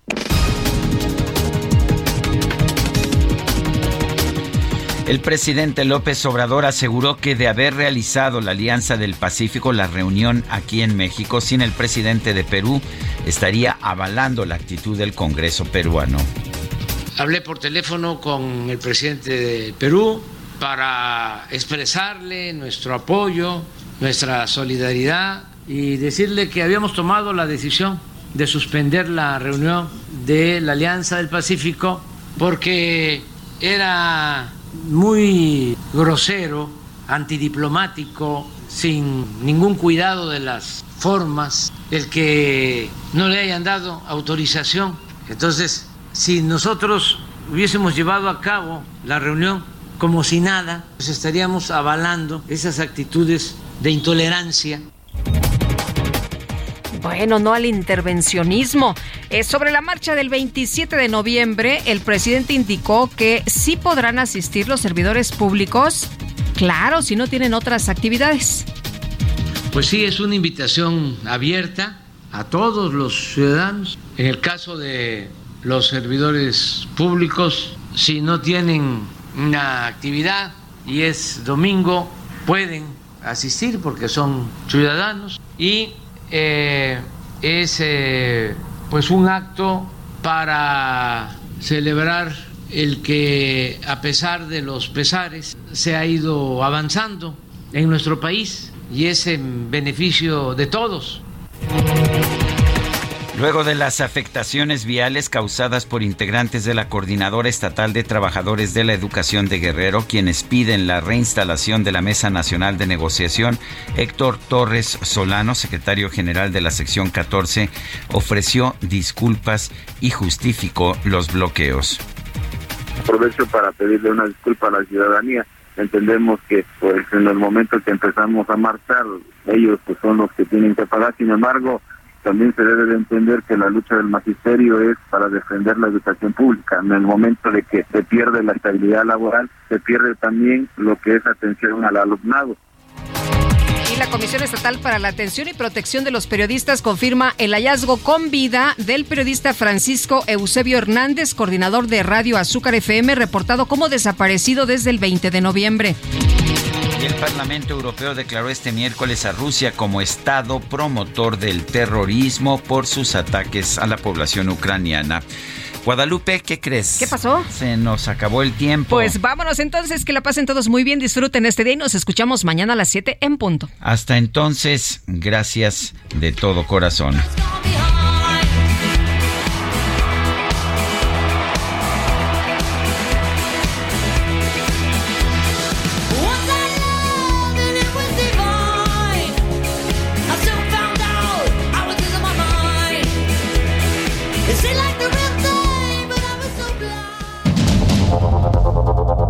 Heraldo Media Group presentó Sergio Sarmiento y Lupita Juárez.